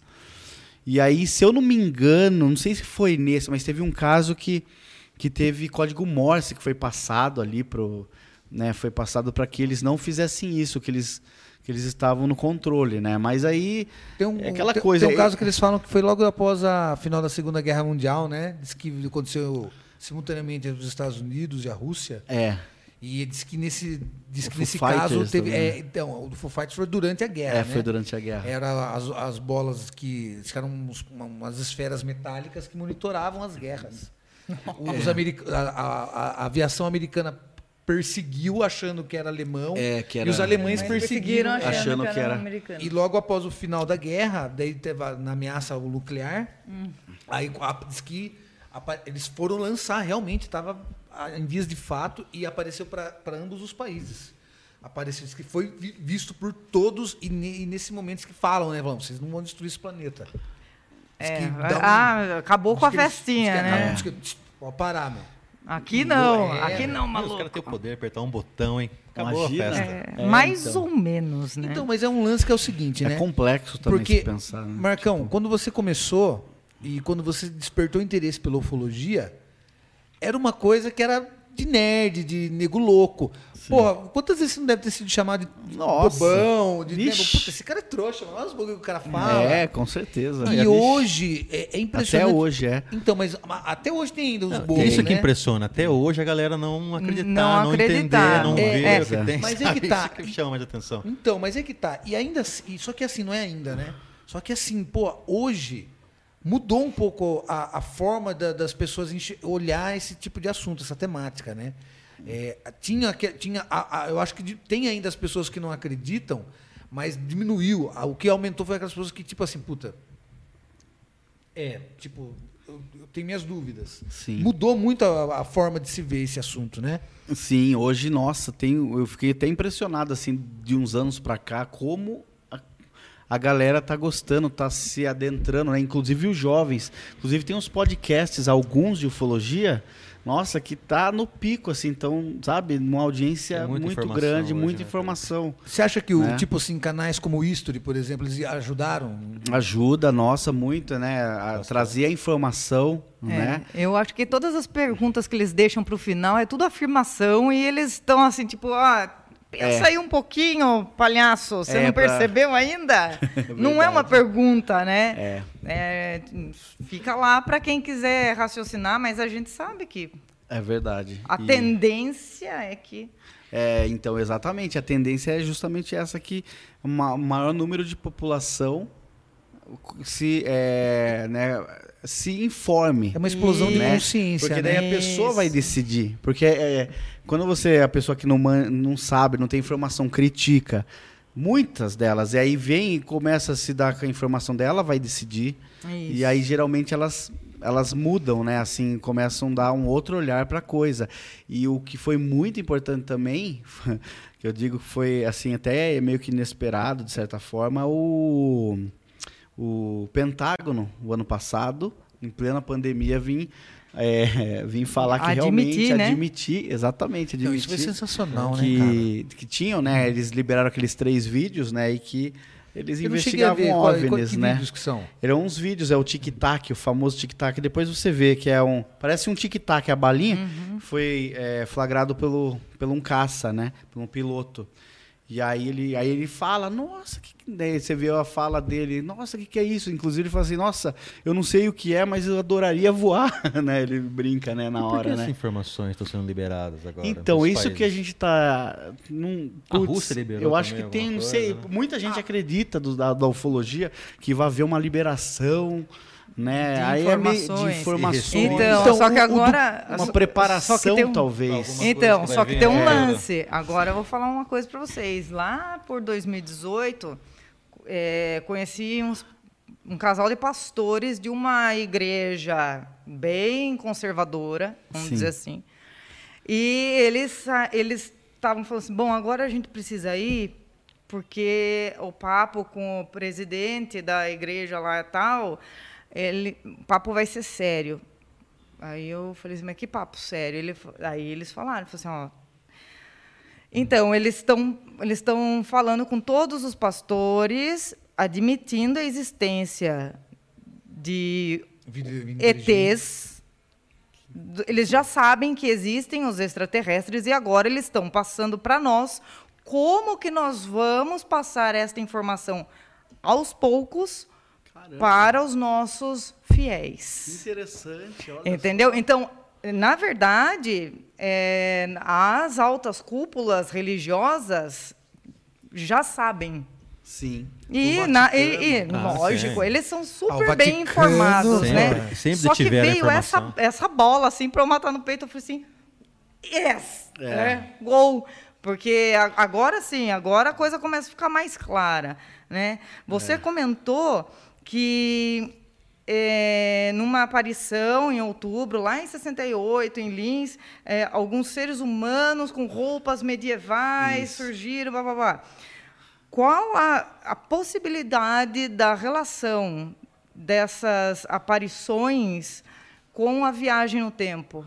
Então, é exatamente, é uma coisa muito interessante essa pergunta aqui. Muita gente acredita que somos nós lá, que estamos voltando com a tecnologia, igual o, o Cavalo de Troia que você Sim, leu. sensacional. É, Interestelar. É, o Pica-Pau é ex- expert Não, no Cavalo de. Troia. É, tô ligado.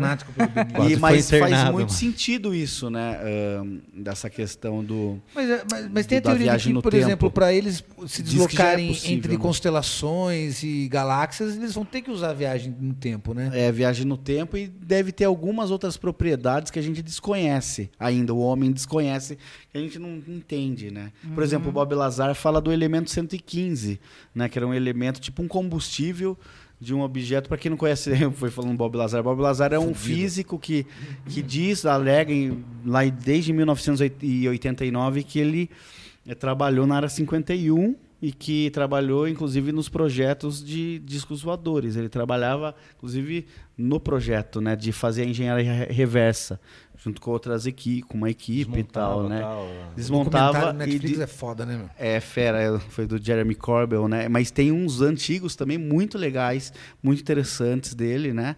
Que ele fala na época, inclusive, né, aqueles depoimentos dele na época, tem alguns vídeos que mostram.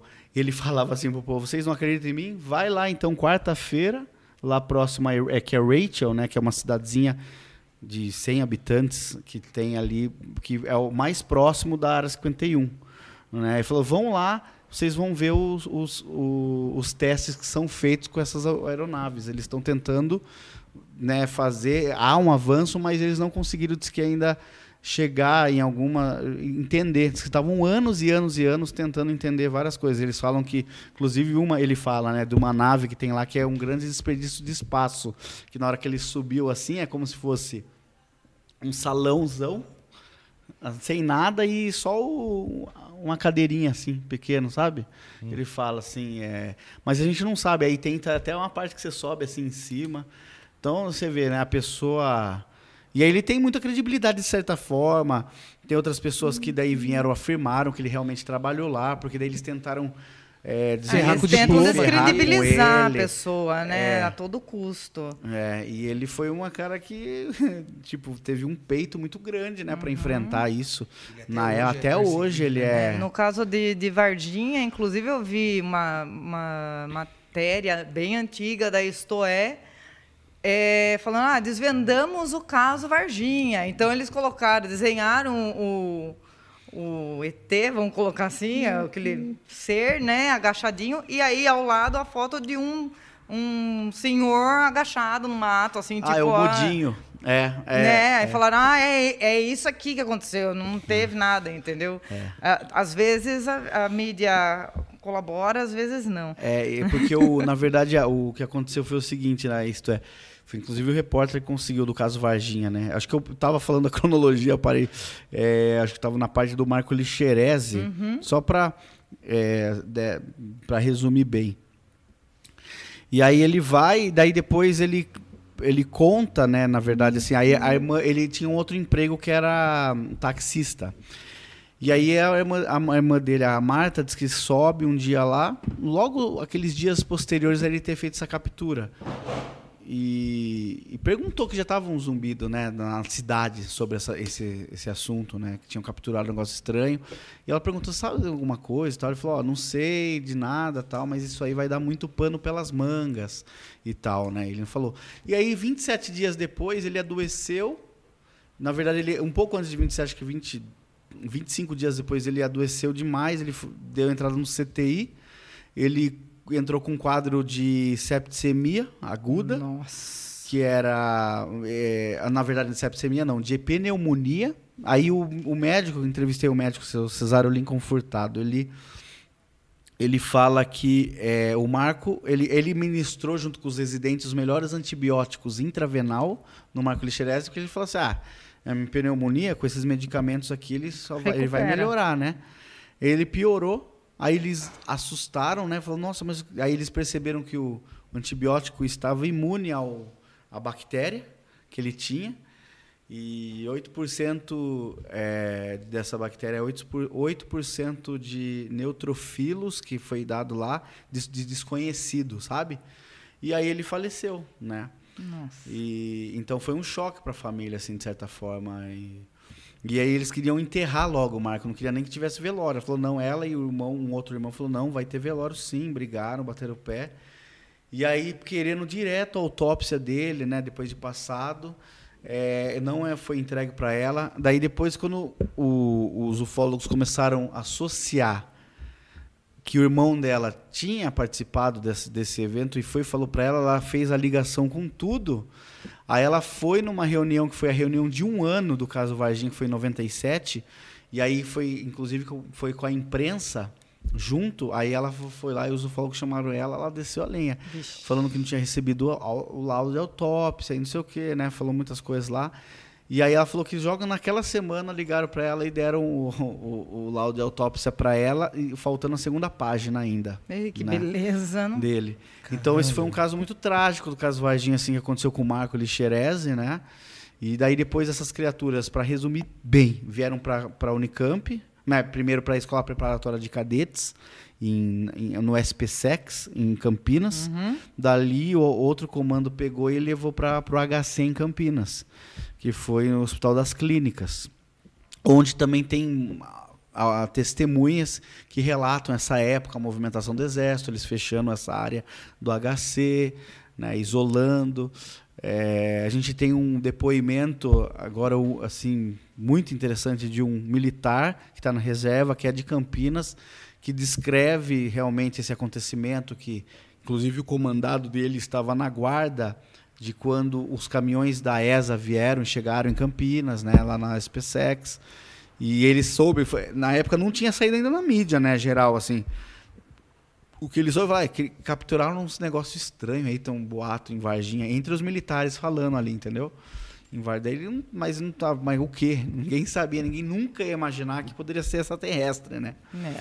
E aí o Badam Palhares, o polêmico Badam Palhares foi chamado para chefiar a autópsia. O, Dr. Conradinho Metzi, entrevistei ele também, ele nega, mas o cara foi muito gente boa.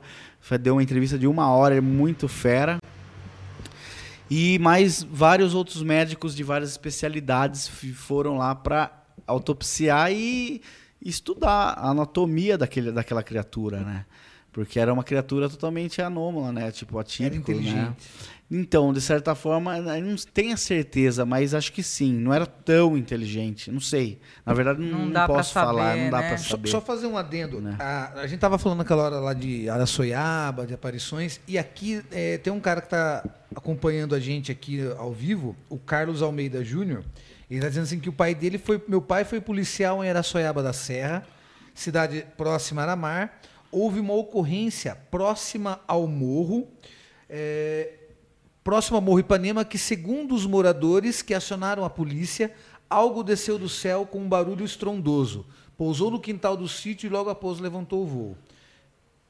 Eu acho que eu lembro, Carlos, um abraço pro Carlos. Carlos, eu acho que você já me mandou um áudio, se eu não me engano, reportando esse acontecimento, que daí era uma propriedade de uma senhora e que teve um estrondo, um barulho. Ele fala sobre um barulho no céu? Ele não. fala, ele fala que teve, é, Fala. fala, fala É, assim, um barulho estrondoso. É, eu acho que eu me quintal. lembro disso, inclusive entra em contato comigo que tô querendo falar com você. Nossa, é tanta coisa, né? Tanta gente que acabei acho que não falando com você de novo, mas é aí ó, mais um- uma, uma pessoa que E, e é aqui do lado. e né? aqui do lado, por exemplo, o, o ataque do chupacabras Uhum. começou meio que na época estourar em Araçoiaba também, numa, Sim. numa num sítios ali, né, numas, umas chacras. Aí depois começou a acontecer no Paraná, no Rio Grande do Mas Sul, era em Santa realmente algo Catarina. extraterrestre ou era... O chupacabras, É. ó, é- é, eu vou indicar para todo mundo que tá, tá ouvindo, tá assistindo, um, um documentário que é essencial. Eu vou até mandar para você, chama Dossiê Chupacabras.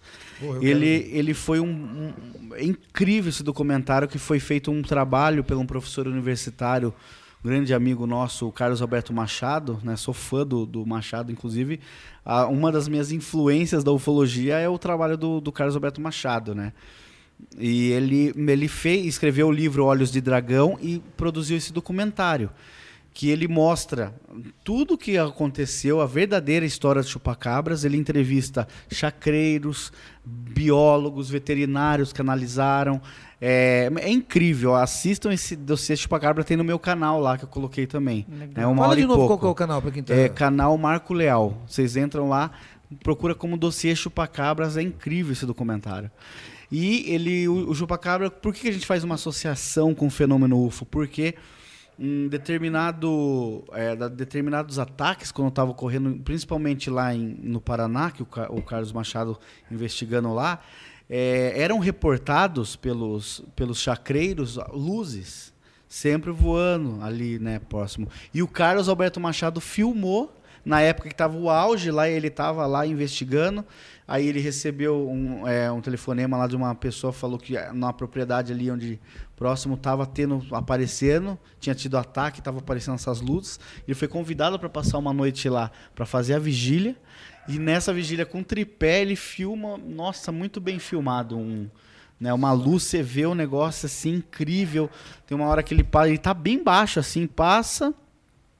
Imagina isso em 97, né? Não era drone, nada, tipo, você- naquela época não tinha, né? E aí você vê o, o- essa luz, ela oscila, oscila, oscila, vai. E aí ele fica, o pessoal fica impressionado, né? Aí beleza. Aí no dia seguinte, logo na parte da manhã, ele vai até mais ou menos pró, que ele estava né, visitando aqui, como se fosse ali na- no bairro ali. Aí no outro dia ele foi mais ou menos onde estava e tocou nas casas, nos sítios. Perguntou, viu, por acaso o senhor viu alguma coisa estranha essa noite? Aí uns falaram, ah, um falou, não, não vi nada. Assim, você já viu, você tem criação aí? Sim. Aí foi ver a criação, tudo com a característica, tudo morto, Ai. com a característica de chupacabras. Era uma, eram, por exemplo, muito dessas propriedades tinham cachorros, é, né, Rottweilers, que eram muito bravos e faziam qualquer barulho.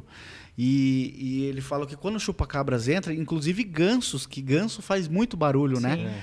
Diz que nada. Ele falou que não escutava nada. No outro dia foi lá, tava tudo morto, com sem sangue, né? Com ataque ali. Drenado. Drenado. E inclusive eu entrevistei uma veterinária, né? Que foi, inclusive, que é lá com o Carlos fica Machado. totalmente inaproveitável, né? Fica e totalmente. Então, e ela fala que o odor, ela, o que ela como veterinária, ela achou muito louco assim, porque ela foi no, investigar uns casos junto para ver, né, para fazer análise. E o chupacabras ele atacava muito próximo onde tinham lagos, riachos. E aí tinha o- a carcaça às vezes do da ovelha, da cabra, né, no- assim, já que era para gerar mais decomposição. E aí retirava essa carcaça da, da água, ela ia analisar, não tinha um odor de, de putrefação e estava intacto. Então ela falou: Meu, eu nunca vi isso na, na, na ciência que eu estudei, né? Tipo, então ela, ela realmente começou a ver. E aí a imprensa, junto com os órgãos, como o caso Varginha, os órgãos né, de competência aí, ele do governo, eles começaram a cobertar o caso e divulgar que eram cães vadios e sussuaranas, né, que faziam aqueles ataques. Capaz. E aí, tanto que o Carlos Alberto falou assim, então se é, foi tanto sussuarana e cães vadios, por que que pararam os ataques? Só estavam com fome naquela época, né? Porque o chupa-cabras é assim, é um fenômeno que começou em 95 em Porto Rico. É, aconteceu Predador muitos aparece casos. É um predador. quentes. E Chegou teve gente no México também, né? no México, no Chile, é, no Brasil foi intenso, cara. Nossa, o Brasil, cara. Foi. Vocês precisam assistir esse Adorável, documentário, tanto que ele mostra. Ele mostra lá, é, é, cenas fortes. ele mostra lá, né? E inclu- tem esse vídeo. Pega pessoas, né, também, né? Nossa, teve, é, teve pessoas que viram a- o chupacabras e lá ele entrevista. Você vê assim, sempre esse sitiante, chacreiro. E aí eles estavam com muito bravos porque eles estavam perdendo os animais. é, na, na- na- né, na- e aí eles criaram um mutirão entre eles, os, os fazendeiros ali, com carabina, e foram à caça. E dizem, tem uma história que o Carlos conta, tá no documentário também, que essa história é incrível. Diz que consigo, conseguiram, porque não era um chupacabra, eram vários. E aí eles conseguiram é, capturar um chupacabra, colocaram numa gaiola lá, num tipo. num- é como se fosse uma cela, né, pequena. E aí a polícia foi chamada e que foi levado para delegacia. Aí Autuado. colocaram o bicho Excelente dentro lugar. da cela. Do- do- E disse que tinha presos, né? libélula e voava, assim, segundo as testemunhas falam, né? Aí Brasil, veio né? já os, o, daí o exército foi, ele filmou os caminhões do exército lá, o Carlos Machado, porque ele tava lá em loco, ele, putz, ele foi baita de um fera, Ele sabe? filmou o bagulho. Ele filmou o, o exército, assim, caminhão do exército que tinha é, forças armadas lá também. E daí falam que foi fornecido pro exército. Era uma criatura que eles não sabiam também se era bicho, o que que era, é, aparentava mais bicho, né? Que era aquilo Sim. libélula, aquela coisa peluda, li- libélula, né? E teve um negócio que não tem nada a ver, que é o. O Você Decide. que foi, eu lembra? Que, que- que aí no final aparece assim o chupacabra, que é um macaco, assim, um, um crocodilo, sei lá, um, Genial. um chimpanzé, sei lá. E aí, entendeu? Tipo, como se fosse, né? Se você pudesse decidir o que seria, né? E, o- e um caso que aconteceu em Campina Grande do Sul, como estava acontecendo muito, a reportagem local da CNT fez um monte de reportagem lá, entrevistou. E na hora que foi passar, eles cortaram a energia da cidade. É, beleza. E aí a própria imprensa repudiou isso aí, porque foram, Censura. aí falaram Foram que foi censura É. dos órgãos do, da, municipais que, que entendeu? que então beleza. esse, esse documentário é incrível, vocês têm que assistir. Eu- antes da gente continuar a conversa, é, lembrar que o nosso programa o Tricklecast, nós temos o apoio da Patec Broadcast, né, né, Lívia? Fala um pouco pra gente aí. É isso aí. A Patec é um estúdio fabuloso para você que quer falar o que você tem em sua mente. Você quer criar o seu podcast? É para você, é pessoal, um projeto pessoal, é para sua empresa, que agora toda empresa tem que ter uma voz. Aproveita e vem aqui falar com o Pichoxó e acessa o www.patec.com.br. Aqui é lugar para produção de conteúdo, geração de conteúdo, gravação, publicação e vamos fazer acontecer o que você tem para dizer. Exatamente. Se você tem uma ideia, uma vontade de mostrar aí, colocar essa ideia, deixar ela física, vem aí e fala, ó, a gente estava assistindo a galera do Recallcast e a gente quer fazer igual, né? E aos pouquinhos aí a gente também estamos aprendendo e vamos fazendo, vamos fazendo aí esse formato novo. Cara, antes de a gente continuar aqui, ó, o Carlos Almeida Júnior mandou de novo outra, outra, outra mensagem aqui na rede social. Ele diz assim: se os amigos verem o meu comentário, vou descrever de forma resumida o que meu pai falava. Esse fato ocorrido foi na época mesmo do chupacabra. Meu pai, quando chegou no sítio que acionaram a polícia, os moradores estavam em pânico. Tinham várias galinhas mortas de forma muito estranha. E os moradores relataram que ouviram um barulho estrondoso no quintal do sítio. Quando levantaram ver o que era, algo levantou o voo e desapareceu com o mesmo barulho. Detalhe: quando foram ver todas as galinhas do sítio, estavam mortas. Segundo o que relataram para meu pai, foi algo que aconteceu em questão de pouquíssimos minutos. Desculpe se minha descrição não foi perfeita. Não, que isso, meu. Tá excelente. E valeu por estar participando. E, meu, continua mandando aí. Quem tiver afim, quiser mandar perguntas, pode mandar que a gente está aqui e vai mandar pro Marcão aqui também para ele. Eu lembrei daquela piada, né, surgiu na época, chupacabra. Qual? Pessoal fala assim, ó, chupacabra, chupacabra, diz que tem 90 anos, né? O pessoal, sério?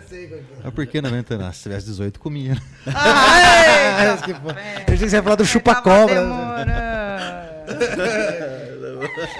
Viu? É, mas para tudo tem um jeito, A né? gente, a gente- eu acabei de falar, do- eu li agora ele falando documentário, você falou documentário e você fez um documentário, ou participou de algo ligado ao National Geographic. Fala um pouco pra gente disso aí. Salve, sim. É, vou aproveitar que eu vi aqui, eu tenho o meu primo, queria mandar um abraço meu primo de São Paulo, Fabinho. Tô te esperando pro churrasco aqui, hein? É, você e a família aí, saudade de vocês, um abraço. Então, quanto a essa questão do, né, da, da- tive a oportunidade de participar de alguns, de alguns projetos, né?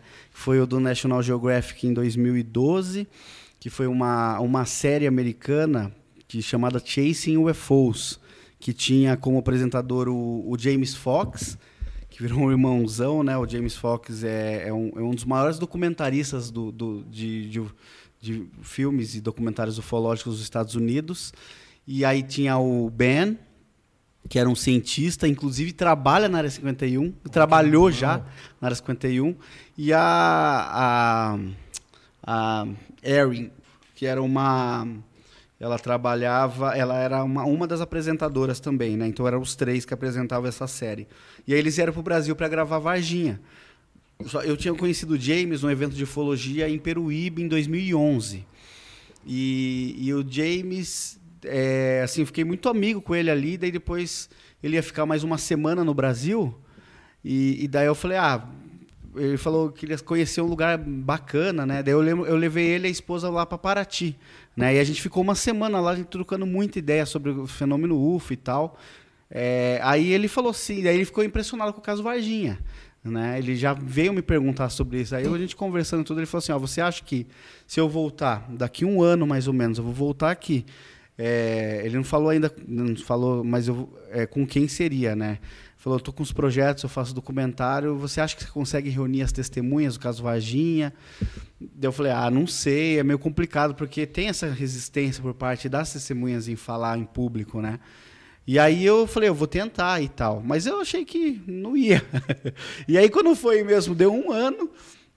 E a gente foi falando durante o ano, né? Contato e tal. Daí ele falou, ó, o seguinte, fechou uma série aqui.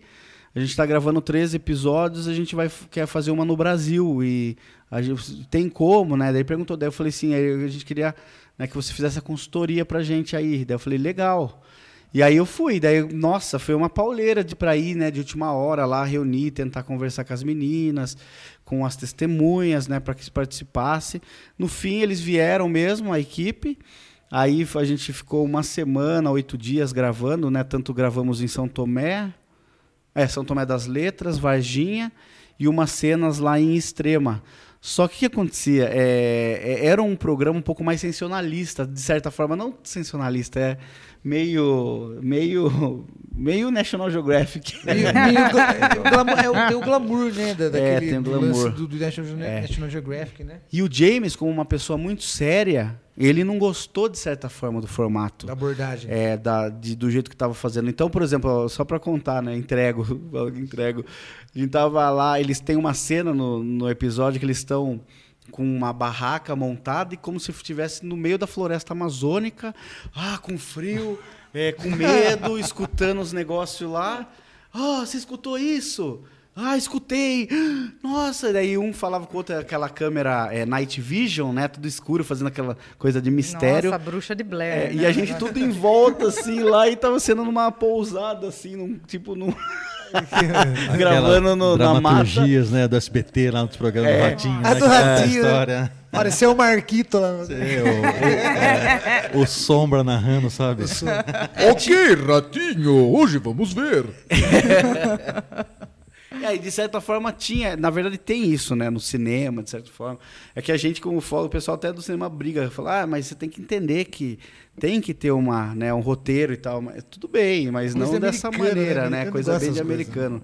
E aí, beleza. Aí foi, né? Foi essa oportunidade. Isso foi em 2012. Aí a série lançou nos Estados Unidos lá. Eu lembro que eu fui lá pra estreia, tudo. Ah, você foi pra lá? Hum, que Eu fui lá, legal. quando fiquei no- na casa do James lá, e aí teve o lançamento do Chasing UFOs, né? Aí eu lembro que ficava passando toda hora, igual o History, sabe? Ficar passando, ficava passando lá, ah, né? O, que aí tal, e As aí chamadas, estrear, né? as chamadas. E aí, beleza, aí foi. Só que daí deu, acho que sucesso lá tudo. Não chegou a aparecer no Brasil, né? Pareceu, Apareceu? pareceu, até tem no YouTube o- esse episódio e tem outros Ah, que episódios legal. que eles gravaram. Só que a série não é boa, não. Se tornando de ufologia séria. É legal. O History faz melhor a série de ufologia, né? É, de certa forma, sim. O, é que assim, o, eles foi legal, sim. É, eles entrevistaram testemunhas reais, casos reais. Só que a abordagem, talvez. a parte que da vinha pra- novela é, é, um estraga. pouco era meio, meio ruim, né? Fake a choro e tal. E eu falei do History, A mas parte faz- de mentira não é cara. legal, a parte de verdade é massa. É massa, é verdade, é. E, e eu falei do History, mas você também participou de, de, de uma, de, uma série do History também, né? Ajudando, Sim, né? sim. Qual que foi? Então, esse do James, lá, é, que foi do. né, daí, beleza, aí voltou. Aí eles iam fazer a segunda. Segunda temporada. Aí o James saiu. Falou: não, não vou fazer, não. Eu tava já até sucesso, não vou. E aí, inclusive, ele deu uma entrevista para um cara que é muito conhecido na área da ufologia. Tem inclusive um canal que é o Jaime Malsan, que tem um, é um mexicano, né? Falando, dizendo, ó, eu não, não vou fazer. Aí contou umas coisas lá, né, e tal. E aí, em 2013, ele voltou pro Brasil e falou: Eu vou voltar e nós vamos gravar para um outro projeto meu daí. Beleza, aí ele veio para. A, a princípio era o 701, 701, que era. Ele ia abordar, a princípio era o Varginha, o caso de Zimbábue de rua, que é um caso incrível que aconteceu em 1994. Na escola, que as- É. todas as crianças. Esse é, é, é, esse foda. é demais, o Area Esse é School. foda. E ele localizou as crianças hoje. É, tudo grande. E ele eu cheguei a ver uma coisa com assim. elas, né?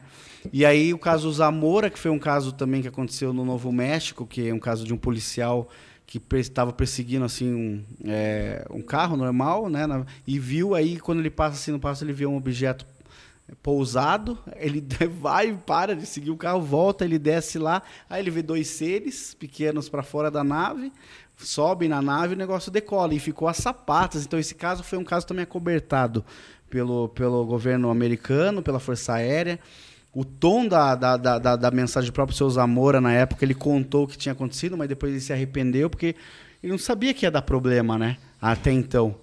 E esse caso, o James conseguiu, em primeira mão, a desclassificação da documentação da, da Força Aérea Americana sobre esse caso, que colocou nesse filme dele. Só que daí o que aconteceu? Aconteceu muitas coisas no meio do caminho, que ia ser. E daí o caso, o outro caso, um caso do Kennedy Arnold, que é o piloto lá da aeronáutica, que é o ufologia. Então eram quatro casos. Isso foi em 2013. Meu, ele falou que o negócio ia de estrear em 2015. Aí em 2015 falou que ia de 2017. E nada, e nada. Aí acho que começou a entrar outras coisas. Ele foi para outros países filmar várias coisas, é, vários outros casos. Austrália, foi para África, China. E não, daí, beleza, ele tem um material vasto. Aí aconteceu essa coisa da liberação do Pentágono. E aí ele conseguiu entrevistar várias autoridades americanas, senadores, é, chefes de Estado. E aí ele ia colocar no filme. Aí depois aconteceu uma mesclagem lá do documentário, mudou de 701 para The Phenomenon. E aí o tão esperado estreou 6 de outubro do ano passado. Só que não entrou Varginha. Porque Varginha, ele, nesse meio tempo, a gente, quando, desde que ele veio aqui, a gente levantou muito mais coisa nesses anos todos. Então ele tem, falou que vai voltar para cá ainda para ver, para a gente fazer um outro, de repente, englobando bem Varginha, né? E aí o fenômeno, outro também que eu deixo o pessoal assistir, está na Amazon, só que é americana. É incrível, é um dos melhores documentários da crítica mundial da ufologia, é, assim, é, tá entre os melhores, assim, sabe? Inclusive o Luiz Elizondo, que é o cara que liberou, né, que foi, é, a, os vídeos lá, que é, foi, foi, responsável por ajudar na liberação dos vídeos do Pentágono, né, ele, ele se expressou lá e tal, dizendo que o documentário é muito bom. Voltando lá, aí daí aconteceu a oportunidade de, de fazer a consultoria para o History, que foi para um programa chamado De Carona com os OVNIs, que está passando agora. Sim. E tá passando de domingo, passou nesse domingo aqui, passou no domingo passado, sábado, né? Mas na época que, que lançou. Então foi muito. Uma oportunidade muito legal, assim, cara, de você ver como o nosso país é, é rico na casuística ufológica. E daí a gente viajou, né? Esses, acho que foram 11 ou 12 estados brasileiros para gravar essas histórias. Né? Eu tinha que filtrar, porque tem muita maionese, né? Aí tem que filtrar de certa forma, as histórias, as testemunhas. E foi muito, muito incrível gravar essa série, né? Um abraço para o Fred Morse, que é um mochileiro ufológico, um grande irmão, né? Aí, uh, e que a gente está com os outros projetos agora futuros aí, né? Teve o Alien Doc Experience, que foi um outro um outro é um, é um reality que a gente levou as pessoas para expedição e aí gravou a reação das pessoas, as pessoas fazendo vigília, né? Tipo assim, um grupo de viajantes. Acho que vai ser, vai lançar o ano, é esse ano talvez ainda, no segundo semestre talvez, né? E então foi essa oportunidade, né? E assim o que impressionou, cara, foi o seguinte: você ia, né, entrevistar as pessoas, eu, o Fred entrevistava, você conversava com as pessoas e muitos, muitas das pessoas elas repetiam que tiveram de frente com o fenômeno, elas respondiam às vezes, falavam uma característica que era muito parecida com todos. A maioria que eles falavam assim, a pessoa que teve o contato com a nave, eles falavam que a noite virou dia. Eles usavam essa expressão. A noite, você precisava ver, a noite vira dia. Aí, por exemplo, na Serra da Beleza lá, a noite virou dia. Aí lá em Guarabira, a noite virou dia. Caramba, lá no, né? a noite virou dia, né? Então é uma característica que, dependendo do lugar muito escuro, a pessoa tem esse avistamento, diz que a luminosidade é tão intensa que diz que você consegue ver as folhas, tudo, sabe? Como se virasse dia, né? Então você vê que alguma coisa realmente acontece, né? E ter a oportunidade de ir lá é, gravar um dos maiores casos clássicos da ufologia brasileira, como foi o Chupacabra, o Colares, da Operação Prato, né, lá de, da ilha de Colares. Lá. Esse, esse, esse foi o que os pescadores é, é, vinha um raio, né? Isso. Laser né, neles. Né? Isso. Né? Sugava, ficou conhecido como chupa-chupa. É, o chupa-chupa. Na verdade, né?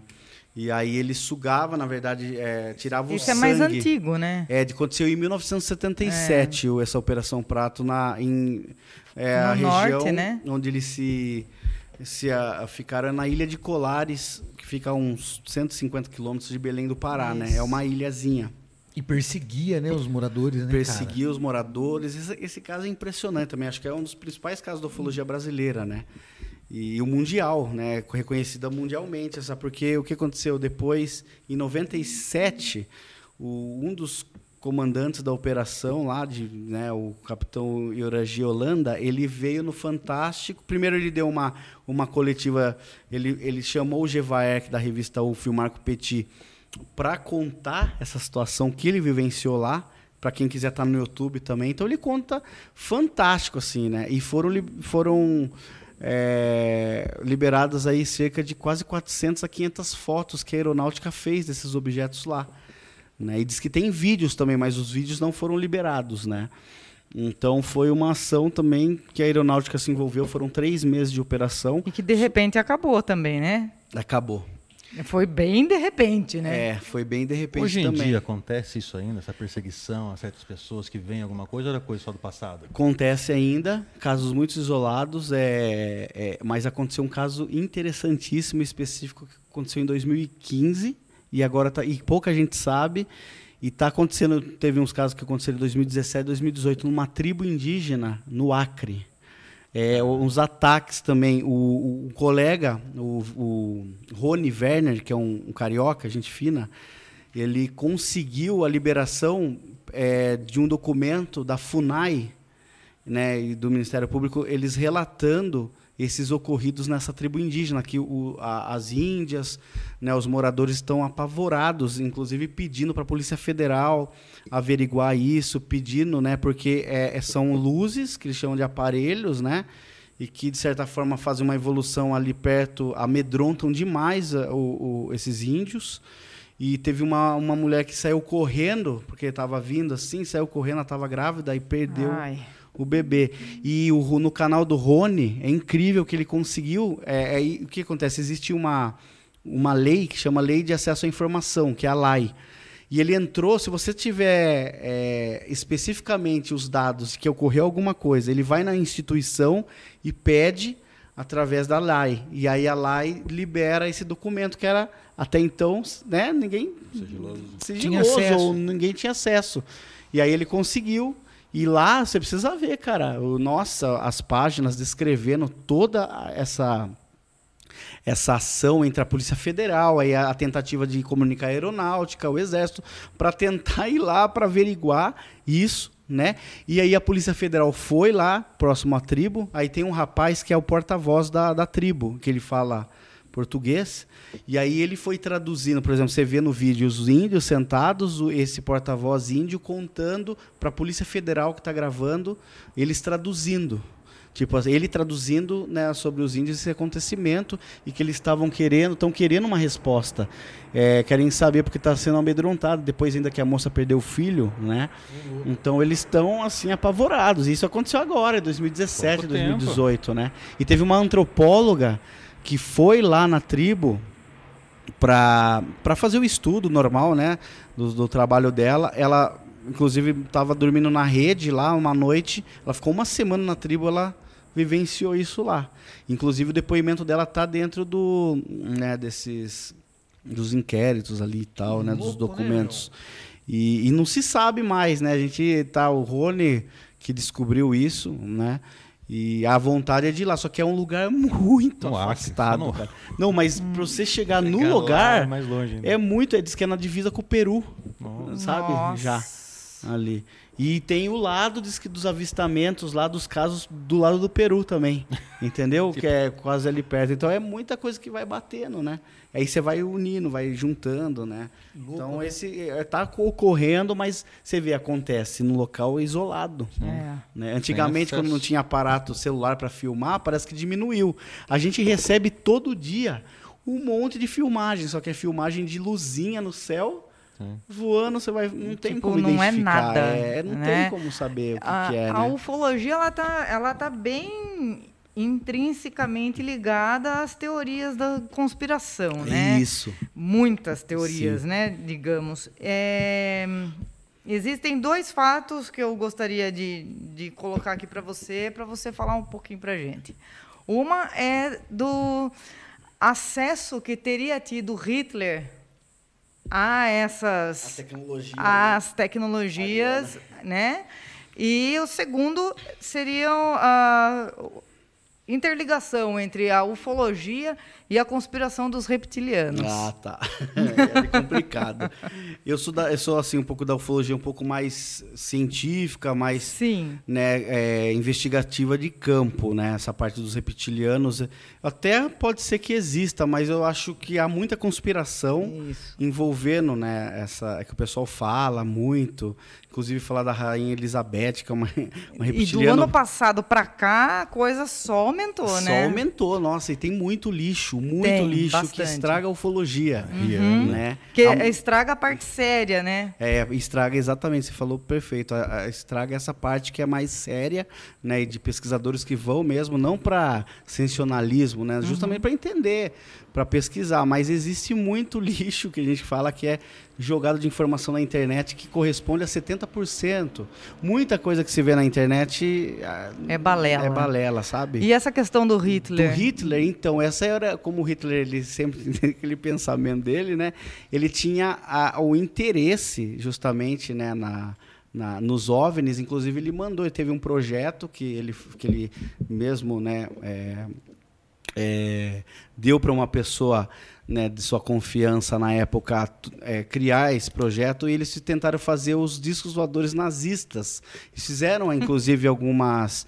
É, fizeram alguns, uhum. mas eles não voavam como né, não conseguia às vezes nem levantar voo. Sim. Né? Existe então, até o espaço lá ainda, né? Sim. Eles faziam os, os testes. Os né? testes e tudo de, dos voos. Só que esses testes eles não evoluíram, né? Uhum. Então ele investiu e tem informantes lá, né, da época que fala que realmente ele se interessava muito justamente para para detonar com o mundo. Você... o interesse, né? Infelizmente, né? E é o que acontece hoje de certa forma, com os Estados Unidos. Eles diz que as, a Rússia, todas as, as nações aí, eles têm um interesse, as que são né, de primeiro mundo aí, uhum. interesse nessa, nessa tecnologia somente, infelizmente, para para a guerra. Sim, então, né? Que coisa né? imbecil, né? Eu vi, eu vi um, um comentário certa vez eh, falando justamente sobre esse lance de, do contato com as grandes nações, né? Que é uma coisa, ao meu ver, extremamente óbvia, porque se você vai visitar um, um planeta, né, pensando na forma deles, né, tentando me, me enquadrar, eu, eu, primeiramente, eu, a gente, eles, acredito eu que seria o mais óbvio vir na, na nação dominante, quem está ali. E dizia-se que havia um acordo de troca de tecnologia e informação com alguns países, né? Estados Unidos, Rússia.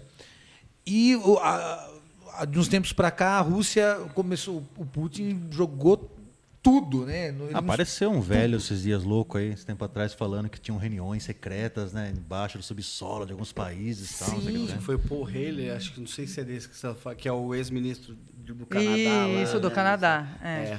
E aí dizem assim que o Putin meio que fez isso aí de, de, de, pirraça, porque parece que ele foi, a Rússia foi excluída desse acordo de troca de informações e tal. Uhum. E eu ouvi um papo assim, agora não sei se isso é real, né? Porque nunca é. vai saber também. É, né? nunca a gente vai conseguir comprovar, na Cara, verdade, né? porque a evidência do ET ninguém tem.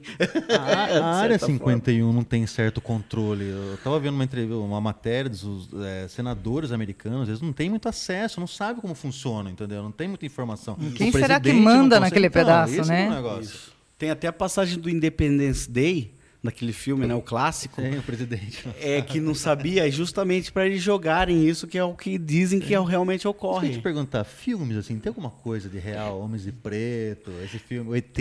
É, mesmo, então. Sabe?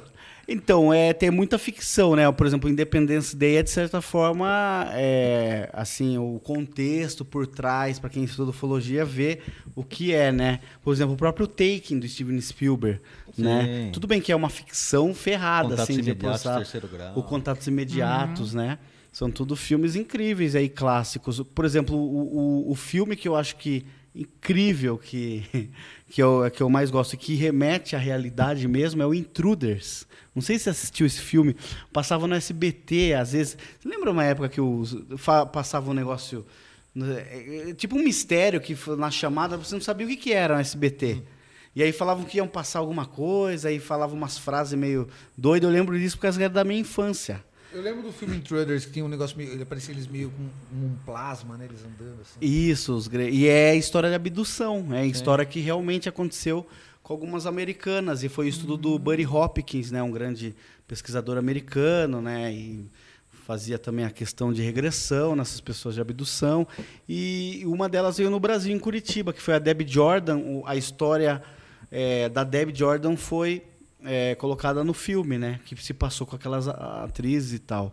O outro o filme também muito conhecido, mas que infelizmente não, com, não teve, assim, não foi a realidade, mas foi mais ou menos, é o do Travis Walton, o Fogo no Céu. Sim. Né? Mas o Travis, ele fala que o filme é, não foi aquilo que aconteceu com ele. Ele, você trouxe ele, porque o- você é, foi o cara que começou aqui na, na cidade, na região, a fazer as primeiras, é, os primeiros é, reuniões ufológicas. Não é reunião, né? É, congresso, né? Ufolo, de Isso. ufologia. Pro- Você trouxe ele uma vez, não sei, não sei se foi você que me trouxe. ou- O ou- Travis, ele veio algumas vezes no Brasil, mas foi no evento da revista UFO. Mas eu, que eu, eu ia buscar ele, né, no, no aeroporto. Aí levava ele pro evento, ficava com ele, levava ele para os lugares para comer e tal, né? E, e ele, nossa, é incrível assim o que, que aconteceu com ele. Eu acredito muito, sabe? É, e ele fala que, tipo, muito, muito inclusive dos- das estrelas de Hollywood, lá tudo, sempre vai perguntar para ele, quer que ele sempre conte, né? Que foi um caso incrível. E os amigos dele que já estavam para ser presos depois de sete dias que ele voltou, né? Que ele teria voltado, é, passaram todos pelo detector de mentira. Foram, é, disseram que não, deu que não estavam mentindo, mas mesmo assim o cara, o, né, na época lá, acho que era o xerife, ia prender eles. Parece que já estava prendendo, aí o Travis aparece lá na rodovia, nu, né? E daí trazem ele. Aí o, o pessoal ficou em choque, né? Aí depois ele passou também pelo detector de mentira e tal. Então foi um caso muito doido que ocor- ocorreu com ele. Só que ele fala que o que mostra no filme Fogo no Céu é totalmente fictício, Hollywood. Né? O que Aquele teria. lance dele na mesa lá. É tudo mentira, aquela parte que tem os, né, aqueles seres lá. Não, ele foi, se eu não me engano, ele comenta sobre os Greys mesmo e nórdico também que tinha, né? Se eu não me engano, que tinham sido mandados, que, é tanto caso, cara. Mas esse caso é, é, é- é muito incrível, assim, do, do Travis. É, um- é um dos casos clássicos da abdução mundial, né? E americana, né? No, Né, no caso de abdução, a gente pode sugerir ou entender ou imaginar que existem seres híbridos vivendo na Terra? É, falam disso, sim, que diz que existem seres híbridos. É, tem alguns pesquisadores que, que são mais dessa linha, que abordam, que fazem regressões hipnóticas nas pessoas. Teve uma moça, que uma americana também muito conhecida, que veio em, num congresso em Santos. Eu também peguei ela lá né, no aeroporto para levar para lá. Cara, e ela contando assim, se- é, parece surreal, né? Ela falando que ela foi, teve inseminação nela. No terceiro mês, ou quarto mês de gestação, eles tiraram o feto, eles abduzem novamente, retiram o feto. e Alien, aí né? dá a pessoa fala, né? Num... E ela fala, ela conta assim, você precisa ver com uma naturalidade, parece que tá falando real mesmo. Ela fala que às vezes ela tem um encontro com essas crianças que são filhos dela, só que ainda estão nas estrelas. E tem o caso dos híbridos que vivem aqui, que, né, que seriam. Que aparece muito do, do, do Taking, né? Do Taking mostra isso Sim. da série do Steven Spielberg, né? Então diz que é uma possibilidade muito grande de ser real isso também. Tem vários pesquisadores aí renomados, americanos de outros países que, que dizem que é real mesmo, né? Agora a gente imagina que não sejam só de Greys, né? É, é, então que tem uma, uma É uma camada de. porrada de, de, Uma porrada. de espécies, de raças, né? Geralmente, o que é, por exemplo, os casos assim que tem até inclusive ato sexual, porque há, né? Inclusive tem um, um livro, 50 tons de. É assim. eu Não, mas é um livro, é, Greys, é, É o, do- é de Greys de mesmo, né? né? E o, foi escrito pelo Cláudio Suenaga, né? Um- nossa, ele fez uma pesquisa muito vasta. Então é só casos que reportam a isso. Inclusive o, Carlos Vilas, o caso do Vilas Boas, que foi um caso que aconteceu né, no, no, no Brasil, um dos mais famosos, conhecido internacionalmente, onde esse senhor teve um sexo com uma extraterrestre. Só que dizem que nesses casos, geralmente quando é, é feito um ato sexual, sempre é uma mulher mais parecida com nossa, uma humanoide, É. né? Eh, tem os greys lá, as outras espécies lá, mas aí eles trazem uma que Pra você não se assustar, na verdade. é, né? então vai O cara Ah, brocha. velho É, a verdade é essa, caramba, né? eu- Tudo, é tudo, Era- é- o um cenário velho? é pra você não se assustar. Era um senhor? Ele era um, na época não era agricultor na Ah, época, Eu já li, não eu era li velho. uma coisa não. sobre isso. Ela, ela entra até na casa dele, né? Não, esse foi o. Esse foi na nave mesmo, que levam ele pra nave. De- ele tá no. Ele sai.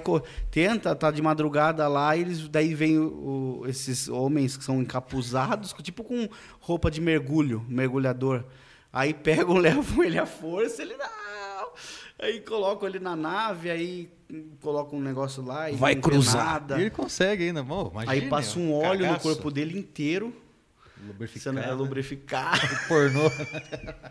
Aí o cara já fica lá em risco. Imagina os caras gravando pornô lá, né? Os ETzinho. É. Foi Nossa. invisível. Teve um outro caso muito conhecido no Brasil, que é o do Nelson Tasca, que é, o- é, ele é lá de, se eu não me engano, é Chapecó ou Criciúma, acho que é Chapecó.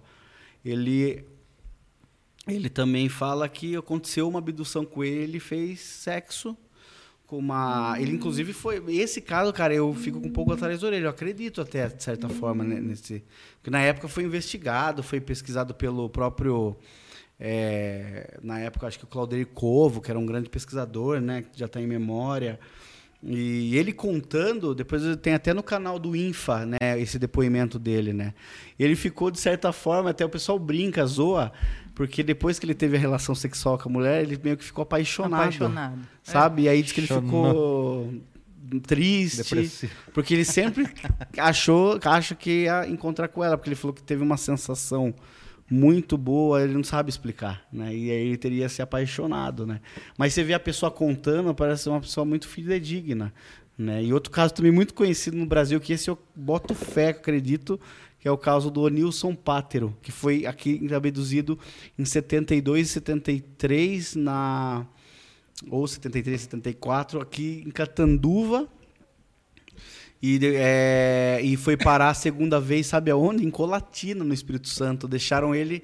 Lá na puta que É pariu. sacanagem. Pega o cara, pega o cara, obriga o cara a ter uma relação sexual não consensual. E esse e tem- leva Deve, o cara na mas casa do caralho. Deve ter sido casa. uma merda, né? Porque eu não vou nem te deixar em casa, vou te Você deixar broxou, na o cara broxou, Você É não é aí o cara aqui. que a gente queria. Acho que ela não curtiu. Esse caso do Nils Pater ele não teve relação, mas esse caso foi muito impressionante que ele foi, apareceu lá em Colatina, aí apareceu no meio do monte à noite, tipo um lugar isolado, aí ele gritava e nada, aí tinha só uma fazenda no, no canto lá, Esse deu Né? azar, hein, velho? e chamando alguém, aí um cara escutou, ele não, ele tava, acho que com a roupa, tudo, né, é, já meio que, não lembro se estava rasgado e tal. É meio violento Ele não, ele, não lá, se, né? ele não se lembra o que aconteceu. Ele fala que ele viu ele lá, que trouxeram tipo um clone. A história dele que é muito, né? É para as pessoas que se interessarem, é só procurar lá, o Nilson Pátero, tem o depoimento dele. Eu tive com a filha dele recentemente, ele já está em memória hoje, né? E assim, eu acredito no caso dele, eu acredito mesmo no caso dele, sabe? Porque eu vi muitas questões interessantes no caso dele. O pessoal que relata abdução, eles relatam como se fosse algo muito real, muito próximo da realidade, ou como se fosse um sonho, aquele sonho que você parece que não está dormindo. Sabe quando você dorme, mas não dorme? Fica, aquela- é, é, fica naquele meio do caminho. Como que, como que eles descrevem? Qual é o, a sensação que eles têm em relação à realidade? Então, eles falam, tem os dois lados. A maioria fala que é meio é, sonâmbulo, lembra-se de flashes, e aí é levado e conduzido e não lembra de mais nada. E tem aqueles que, geralmente, ao poucos, né, que se lembram de muita coisa. E que é pe- pego à força, levado, né, que foi o caso do, do Vilas Boas, né, Antônio Vilas Boas. E, e outros casos também, mas muitos deles é meio que uma hipnose. Ele vem, hipno- é, eles usam acho que uma hipnose, não é possível. A hipnotiza a pessoa, a pessoa vai e vai daquele jeito e, e entra pra dentro da nave. E aí tem depois os flashes, né? E eu teve um caso interessante que a gente pesquisou que houve uma cura numa pessoa, né, numa mulher que estava com câncer terminal no litoral. Acho que se não me engano, não lembro se era Guarujá, mas isso já na década de 90. E aí ela reporta que ela estava na praia, à noite estava assim, estava nos Desenganada. dias, desenganada ali andando, né? O médico já tinha desenganado. Aí ela disse que ela adormeceu assim, né? E aí ela se lembra de que ela estava num local, né, num salão metálico assim, com uma numa maca deitada, tudo metálico. E ela não se lembra, ela se lembra parece que das, de manuseando ela, mas ela não lembra dos rostos, né? E aí quando ela acorda na areia, na parte da manhã já, deitada, desnorteada, vai embora, fica na casa, ela começa a se sentir melhor. Se sentir melhor dela foi no médico. Aí parece que a químio parece e tal. Aí ela sei que moral da história diz que ela curou.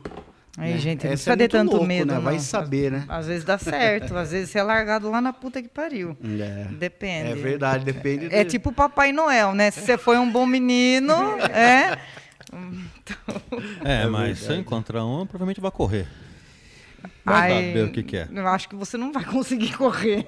Não sei, vou tentar. É. Vou escorregar na bosta, É. mas patinar, né? É, você vai ficar Marcão, hipopotizado. É, Marcão, é, a gente. é, vamos finalizar, né? Já está dando horário, infelizmente. Infelizmente. Infelizmente. E, assim, a gente, antes de mais nada, quer agradecer muito demais a sua presença. É, a gente, cara, tem, tem muito mais assunto. A gente dava- daria para uma segunda, porque faltou até abordar a parte do espiritismo ligado à ufologia, que é legal Sim, pra é- caralho. é isso eu gostaria muito. Então você vai ter que voltar. Vai ter que voltar, Marcão. Prazer, eu agradeço a oportunidade, poxa. Foi muito legal. Sensacional, pô. É, E assim, a gente eu, ah, sabe que aqui na cidade você é o que sempre está trazendo esses, essa galera da ufologia, né? Ano passado, devido à pandemia, É. não, não foi possível. Esse ano você tem alguma coisa programada? Você está pensando em fazer algo, visando agora mais pro, da metade do ano para o final? Então, se tudo voltar aí, acho que segundo semestre a gente vai ter. É, tô pensando em fazer um evento em Sorocaba, trazer os palestrantes, né? Como sempre. Show. E aí vem vários palestrantes de várias cidades aí. A gente fez um último que foi muito legal, que foi dois dias, né? Um Foi lá no Sorocaba Clube. Olha que legal. E, e daí ele. é, daí vieram. Nossa, vieram o Vitório Perê, que foi o cara que pesquisou a Operação Prato, o Marco Petit, é, os irmãos Facuri, que os irmãos Facuri, lembrando, eles que são os, os ufólogos de Sorocaba lá atrás. Eles que, tipo assim, eu, o primeiro evento de ufologia que eu fui criança foi no deles, que eles fizeram na Coca. Na, na, na- na- teve no auditório da Coca-Cola. E aí eles trouxeram os caras que eram assim, a, a velha guarda da ufologia incrível, que eu nunca vou esquecer, o Rafael Cury, que infelizmente essa semana atrás aí veio a memória, né, faleceu. É, o Rodolfo Eltai, já tem em memória o Carlos Alberto Machado, né, entre outros pesquisadores que vieram. E aí que também começou aquela, aquela sede de, né? Então a gente a ideia é trazer fazer mais ou menos um evento como esse, né, aqui em Sorocaba. Opa, vamos ficar de olho para participar lá, também, com né? certeza. Com É certeza. isso. E, claro, quem quiser saber mais sobre o GEPUS e também sobre o seu trabalho como ufólogo, né? Acessa onde? Onde pode encontrar você? Ah, legal. É, eu tenho o canal lá no YouTube, que é o Marco Leal. Tenho as minhas redes sociais, que é o Facebook, que vocês encontram como Marco Aurélio Leal. O grupo do, do Facebook é Ufologia GPUS, né, que é Grupo de Estudos Pesquisas Ufológicas de Sorocaba. E o site www.ufoturismo.com.br. Né, e agradeço muito a oportunidade a todos vocês aí pela Nós que agradecemos a sua presença. aula, né? Imagina aí. Agradeço a todos os ouvintes, telespectadores, amigos aí que ficaram até agora aí para escutar a gente falar aí sobre esse assunto polêmico. Não, mas é um assunto legal pra caramba, né, meu? Pô. Caramba. Massa, muito bom. Adoro. Então é isso aí, pessoal. Esse foi o nosso terceiro Tricool Cast. Semana que vem a gente vai ter mais, né? Vamos, a gente estamos vendo eu com o próximo convidado, mas Já vai tá ter. na agulha? Já tá na agulha. Vamos deixar para falar mais pro início da semana, né? Isso. Quem quiser saber mais, vamos ter os cortes aí. Tem, temos, temos uma mandar ainda ah, os cortes da última entrevista que foi do do, Do Caramês. do Caramês. João Caramês Então a gente vai, arrasou. vai provavelmente vai ser todos os dois juntos, né? Mas ah, vamos, vamos, vamos mandar pra todo liberando aí mundo ver com a tá- ajudinha do Theo. exatamente. Ah, mandar um abraço pro Telzinho lá, desculpa. É, Telzinho. O, o do Caramês foi semana passada, foi uma puta entrevista legal pra caramba, vocês vão ver também logo. A, A gente, gente tá semana vai estar sorte. postando. E, bom, quer falar alguma coisa aí pra encerrar, Lívia? Eu quero mandar um abraço para todo mundo aí que ficou com a gente. Agradecer muito Marco Leal, que eu tava louca para conhecer. Quero que volte, porque eu já tô assim, guardando as próximas perguntas. Por favor. Agradeço, né? E valeu, gente. Obrigada. Até semana que vem e aguarde os cortes que vão chegar nos próximos dias. E aí, Mastruz, diga. Ah, São Paulo empatando, essa bosta desse time. Não vai, Queria né? agradecer bem ao feito. Marco, meus colegas de bancada. Grande Theo cuidando do som e semana que vem também. E aí, Theo, quer falar alguma coisa? Quer dar um salve, né?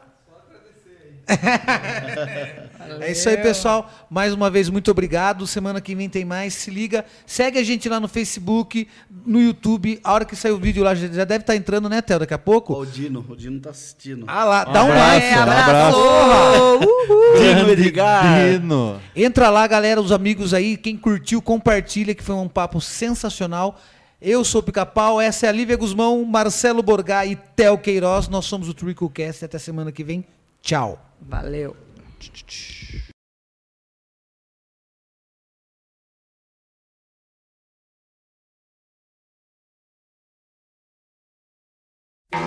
Three cool cats.